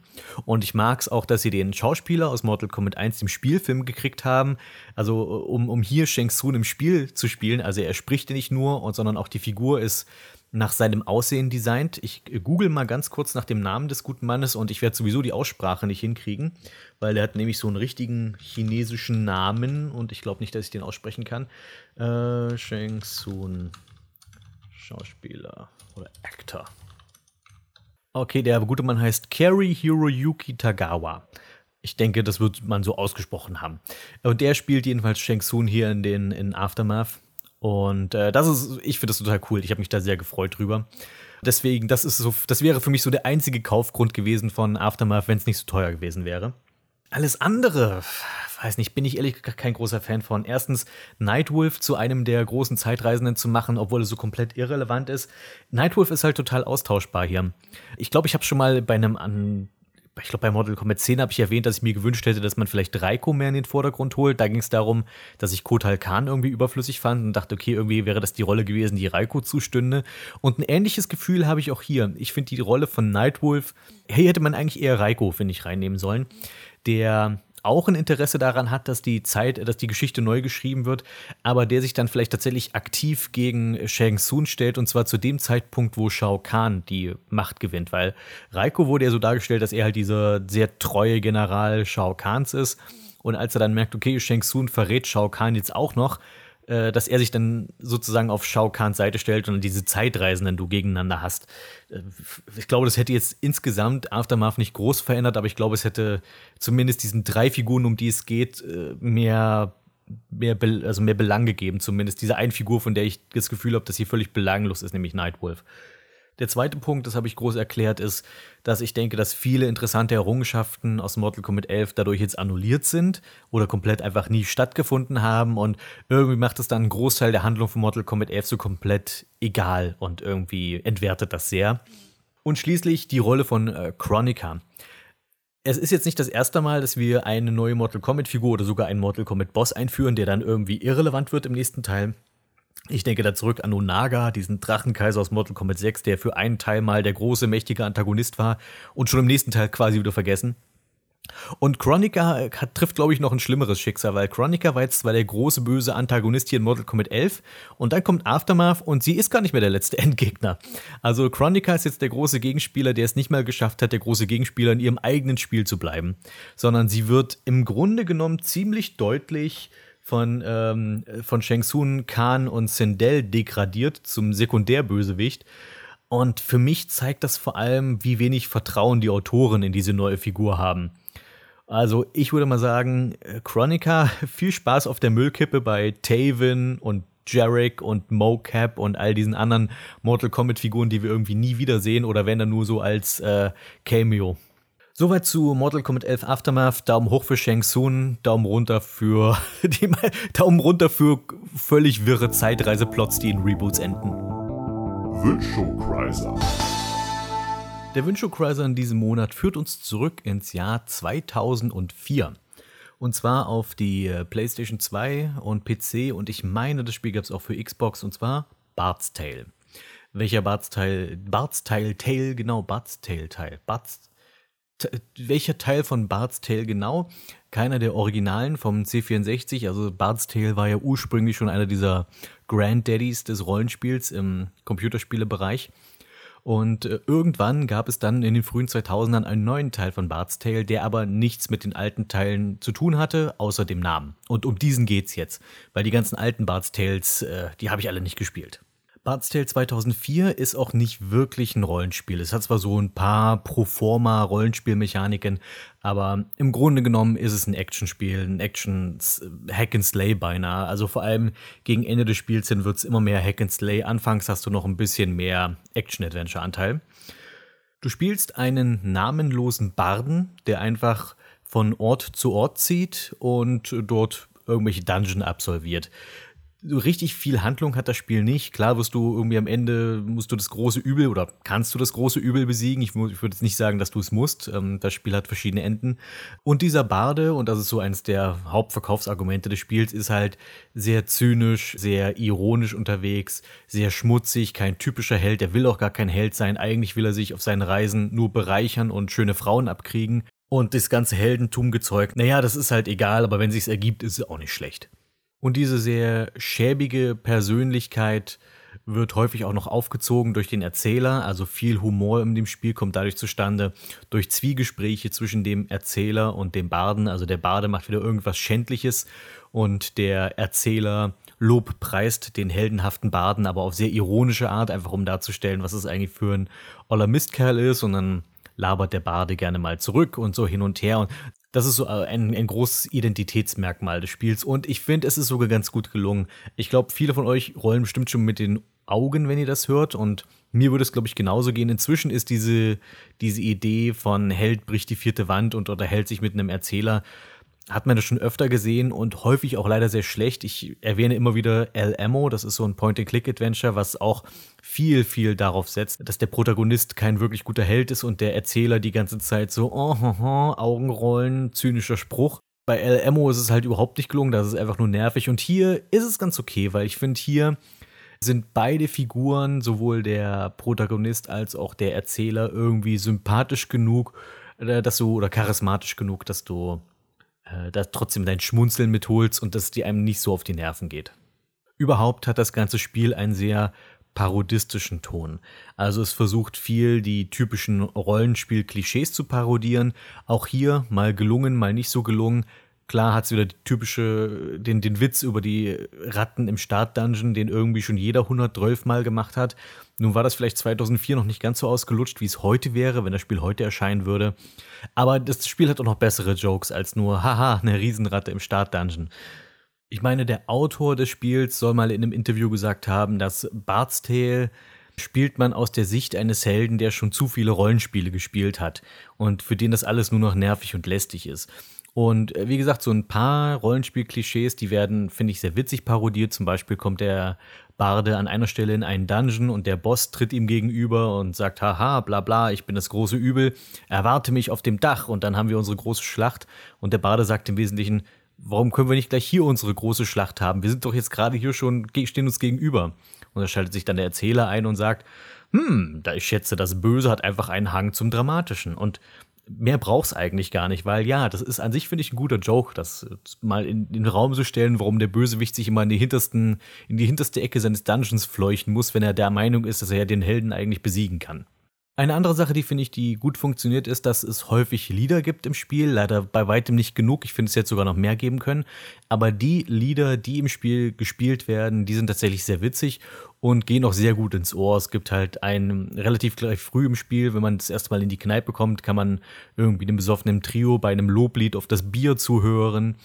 Es gibt einen Goblin-Chor, der immer wieder was von, vom Auserwählten singt weil eine der Running Gags des Spiels ist, dass immer irgendwelche jungen Knaben auftauchen, die behaupten, sie seien der Auserwählte und dann halt sofort umgebracht werden. Äh, einfach so nach dem Motto, dass halt, das ist, dass in Fantasy-Welten immer irgendwie ein Auserwählter rumrennen muss und eigentlich ist es immer ein totaler Nobody. Äh, das heißt, die Goblins besingen das immer sehr witzig. Es gibt ein Lied über ein dämonisches Pferd. Es gibt noch ein ziemlich cooles Wikinger-Lied. Also es gibt ein paar nette Lieder, weil das ist dadurch, dass es das Spiel eines Barden ist, sollte das auch so sein. Ich denke aber, es sollte mehr geben, aber das hat was mit einem Problem zu tun, zu dem ich gleich komme, was so, finde ich, das größte Problem des Spiels ist, aber das will ich dann gesondert gleich behandeln. Und was eben auch gut funktioniert, finde ich, ist die Performance, also die, äh, die Schauspielerei der Figuren, der Synchronsprecher. Im englischen O-Ton, in dem ich auch empfehlen würde, das Spiel zu spielen, natürlich mit deutschem Untertitel, der oder deutsche Untertitel deshalb, weil die äh, sehr schottisches Englisch sprechen, denn dieses äh, das Spiel das Bard's Tale spielt auf den Orkney-Inseln irgendwo im Norden Schottlands und das heißt, die ganzen Figuren haben einen starken schottischen Akzent. Was, finde ich, schon für ein gewisses Alleinstellungsmerkmal in diesem Spiel sorgt, weil es ist, klingt nicht so nach dem typischen Englisch, es ist kein American English, sondern es ist halt mal schottisches Englisch, was wir hören. Und das ist auf jeden Fall mal interessant. Und die, die englischen Sprecher machen auch einen guten Job, die Figuren gut, nicht nur gut darzustellen, sondern die haben auch dieses Comedy-Timing richtig gut drauf, sodass viele Gags, die vielleicht nicht unbedingt die bestgeschriebenen Gags sind, aber trotzdem ganz gut zünden, weil eben das Timing funktioniert.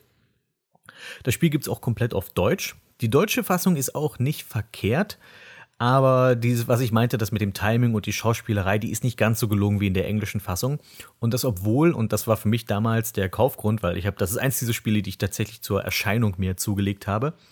Und zwar wurde das in Deutschland damit beworben, dass der Barde bei uns von Oliver Kalkofe gesprochen wird, von dem ich ja ein großer Fan bin. Also habe ja alle Mattscheiben, DVD-Boxen und habe sogar die CDs und Onkel Hotte und sonst was. Also ich kann wirklich von mir behaupten, dass ich ein großer Kalkofe-Fan bin. Und deswegen habe ich äh, mich gefreut wie ein Schnitzel, dass Kalkofe den Helden in einem äh, Videospiel sprechen wird. Und damals war ich auch hin und weg, als das Spiel rauskam, einfach weil Kalkofe. Inzwischen, wenn ich mir das Spiel heute so anhöre oder wenn ich spiele, dann merke ich, So richtig erfahren war der gute Herr Kalkofe damals noch nicht, was die Synchronsprecherei angeht. Ich finde, es klingt mitunter sehr gezwungen. Also er versucht diesen Baden so lässig cool zu sprechen, aber es klingt halt so gewollt lässig cool. Also du merkst, dass da jemand vor dem Mikrofon sitzt und versucht zu schauspielern, anstatt dass die Figur tatsächlich irgendwie zum Leben erwacht, wenn ihr versteht, was ich meine. Ich weiß nicht, ob er sich inzwischen gebessert hat, was Synchronsprechen angeht. So viele Filme, in denen er synchron gesprochen hat, kenne ich nicht, weil ich halt solche Sachen wie Garfield 2 nicht gucke, also diese CGI-Garfield-Filme, weil er tatsächlich mehr in solchen Sachen mitspricht, eher so naja, Sachen, die man eben nicht unbedingt im DVD-Regal stehen hat. Wenn ich äh, dem Herrn Oliver Kalkofe für diese Performance hier ein Arbeitszeugnis ausstellen müsste, würde es lauten, er war immer sehr bemüht.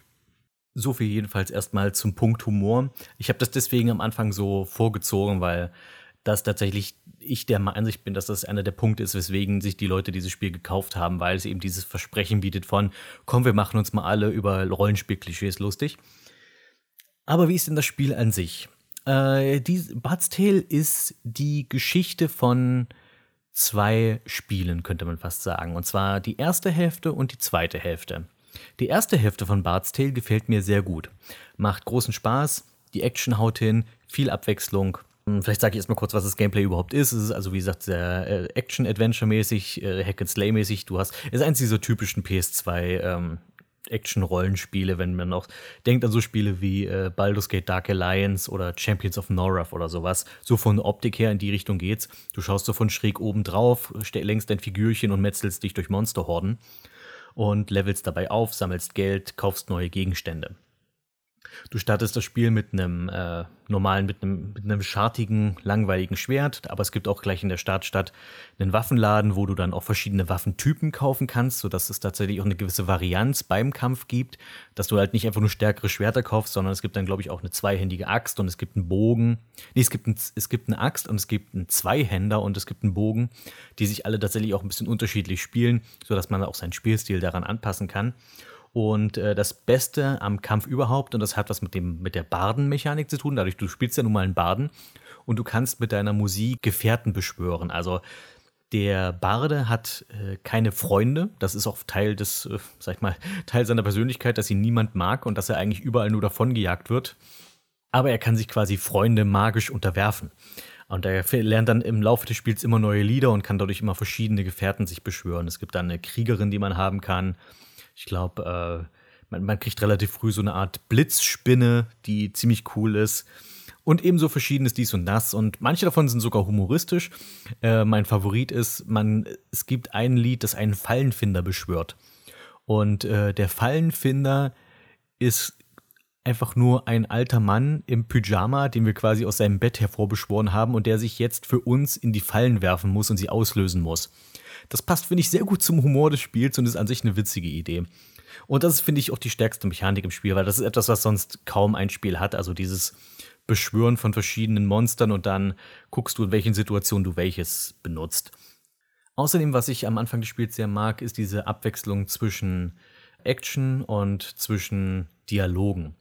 Also beziehungsweise du bist am Anfang relativ viel auch in diesem Dorf, in diesem Startdorf unterwegs, redest mit vielen NPCs, dann gehst du in alle möglichen Richtungen, irgendwie in die Wälder und machst dort äh, quasi in Anführungszeichen Dungeon, wo du irgendwelche Goblins besiegst oder den Fluss überquerst und dieses und jenes Monster jagst und so weiter. Und kommst danach eigentlich immer wieder in dieses Dorf zurück und dann gibt es neue Gespräche und die Handlung wird so und so weiter fortgeführt, bis du das Dorf irgendwann verlässt und dich auf diese Reise über die Orkney-Inseln begibst dort quasi auch verschiedene Dungeon, also höherstufige Dungeon dann absolvierst im Laufe der Handlung. Und diese ganzen positiven Aspekte, die ich gerade genannt habe, die gehen in der zweiten Hälfte gewissermaßen flöten. Also zwar hast du in der zweiten Hälfte noch deine ganzen verschiedenen Waffentypen, du hast auch noch deine Lieder und äh, deine Dungeon, die du absolvieren kannst, aber irgendwie verschießt Bart's Tale sein ganzes Pulver relativ am Anfang.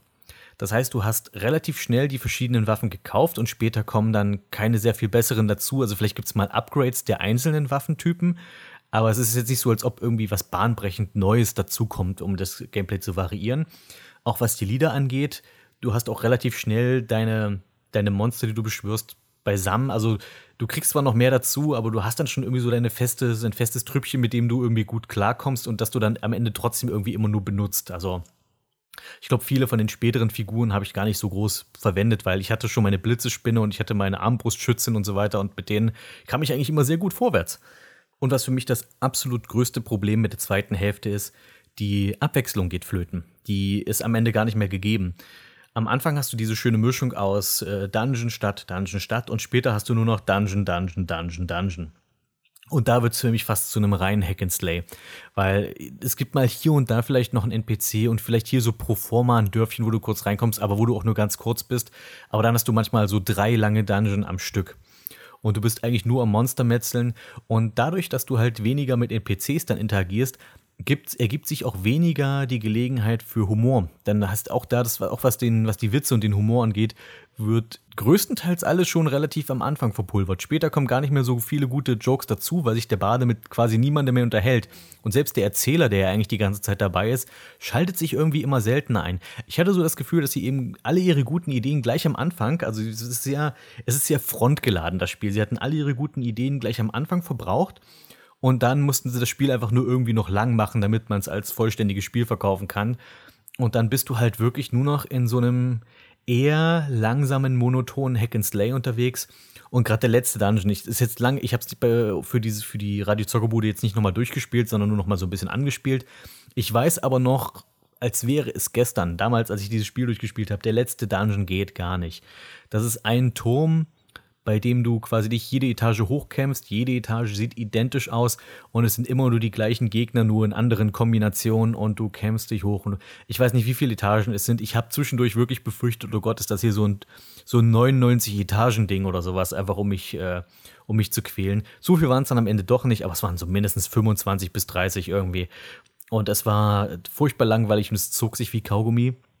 Und das finde ich tatsächlich sehr, sehr bedauerlich, weil ich ansonsten mit Bart's Tale also vor allem am Anfang eine gute Zeit hatte und es, was, was, was diesen Anfang des Spiels angeht, sogar empfehlen würde. Wer jetzt noch irgendwie Bock hat, irgendwie auch ein cooles PS2-Spiel mal für abends oder es gibt es ja auch auf, gibt es auf Steam? Ich glaube, es gibt es ja auch auf Steam, das Spiel.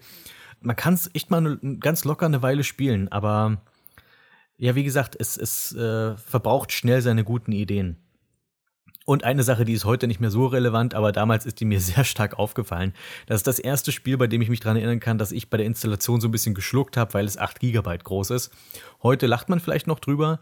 Äh, 2004 waren 8 GB aber eine echt große Menge und das lag eigentlich daran, dass, dass du alle Sprachen mit installieren musstest, weil die haben ja das Spiel komplett vertont in drei Sprachen und das hat einfach dafür gesorgt, dass das Spiel sehr, sehr riesig wurde, obwohl es ansonsten gar nicht mal so komplex und lang ist.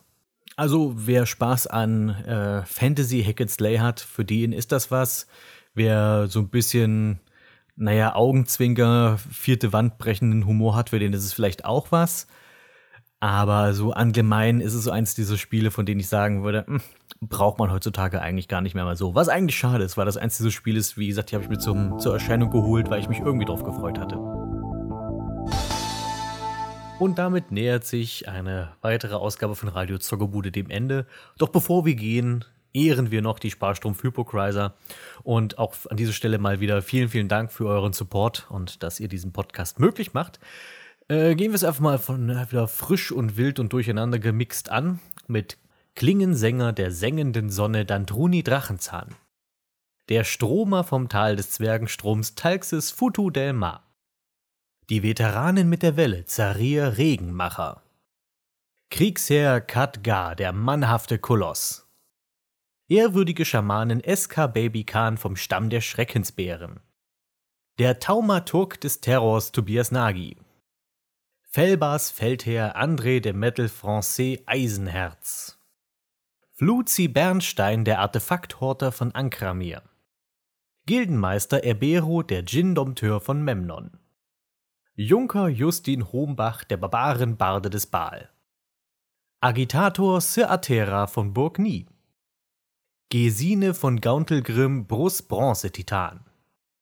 Kampfrausch Kuhns, der Blutbadende von Karatur. Greifenbändiger Daniel Dominator Griever. Charismatischer Krummsäbelkrawallbruder Landwolfstechnik. Bannbrecher Sassori, der geheimnisvolle Schlüsselmeister. Bergkönig Farid Valor der Hydra-Würger. Eimer Yeller Level Up der aufgestufte Vampirjäger. Schwertmeister Luciano V3 mit den drei rubinbesetzten Degen. Nebelhexer Naito, der Schuld-Kambion. Zwielichtiger Lich, no Kendo niemals müd. Hochseeelf Mr. Müsli, der Koboldquetscher der Seldarin. Apega, die Assassinen Asimar von Raschemen. Enigmatischer Magnat Kottnick Silberbart vom Dornwald. Hau drauf Recke Christian Kohlrabenschwarz Turmtrümmer. Kevin, der Golemherrscher Heinecke von Langsattel. Kettenhemdzerreißer Barlo mit der Mithril-Klaue. Erhabener Erzmagier Coxalsin von Sorcerer. Magic Archer Wix, die Bogensehne von Bator. Gnadenloser Gnollboss Don Papakilo, das Einmann-Killerkommando. Säbelrassler Jens Schurkenstein des Mask Pohlmann. Exarch Wingman, der mystische Flügelmann Dummer Toins. Graceful Based Maze from Outer Plains. Stahlbewährter Monsterjäger Matthias, der Kalimschansche Rüpel. Turils Tom Lando ist kein System, sondern ein Tiefling. Whisky Sturmeswut von der Geisterharfe. Jeanne d'Arc Terragard, die Mondklinge des Underdark. Der Netzknüpfer Spinnenreiter Waldschrat vom Mantelwald. Drachenblut Tristan Ragandor das Rotschuppenkleid. Schrecken der Anauroch Wolkenriese Aran Ruhmkünder. Spaces SCC der reisende Faustkämpfer der fernen Gefilde. Vortex Magus Velix Möbius Nymphenmantel. Lanzenritter Sebatze, der galoppierende Pfähler.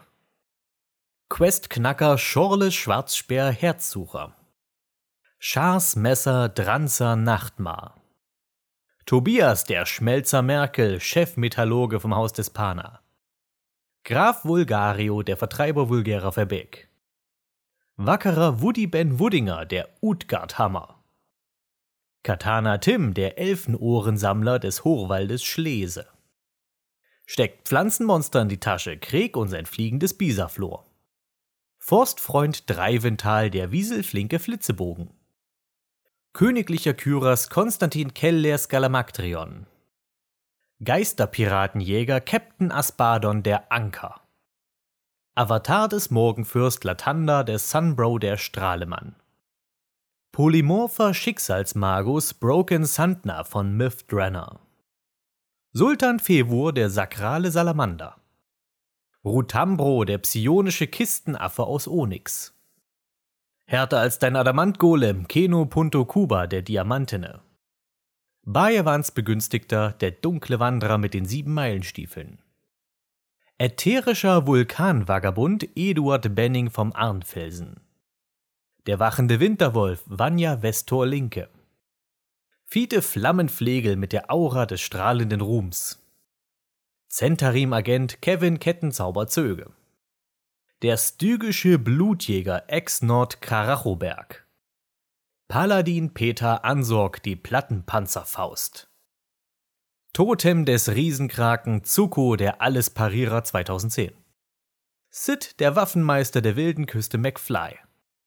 Angst vor kritischen Treffern? Denkste! Dragon Camper, der tapfer zwischen Drachen kampierende. Infravision und vollkommene Präzision, Nope Noah Nachtorb. Nosferatu Irvana Charna Resusfreude.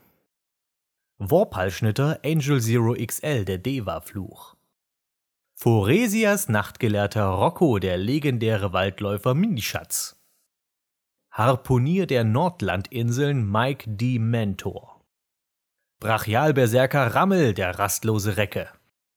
Der pirschende Schattennekromant Night Shadow 2601. Der robuste Ronin Rick O. Talos. Schlachtenherr der Wasserelementare Liquid Ginji. Der Rächer von Riavatin Rob S. Smaragdenstaub. Purpurblütiger Kopfgeldjäger Pikmin Haku, die Schlinge. Sylvion, der flinke Fuchs, Vollstrecker von 40.000 Sahagin. Troubadour Trickler Leitwolfsjäger. Suplex Cambion Viper Warfare the Phenom. Und schließlich Lindwurmreiter Miko Shaddix aus den Silbermarschen. Puh, sind wieder ein paar neue Leute dazugekommen. Ich hoffe, ihr hattet euren Spaß. Und wir hören uns nächsten Monat.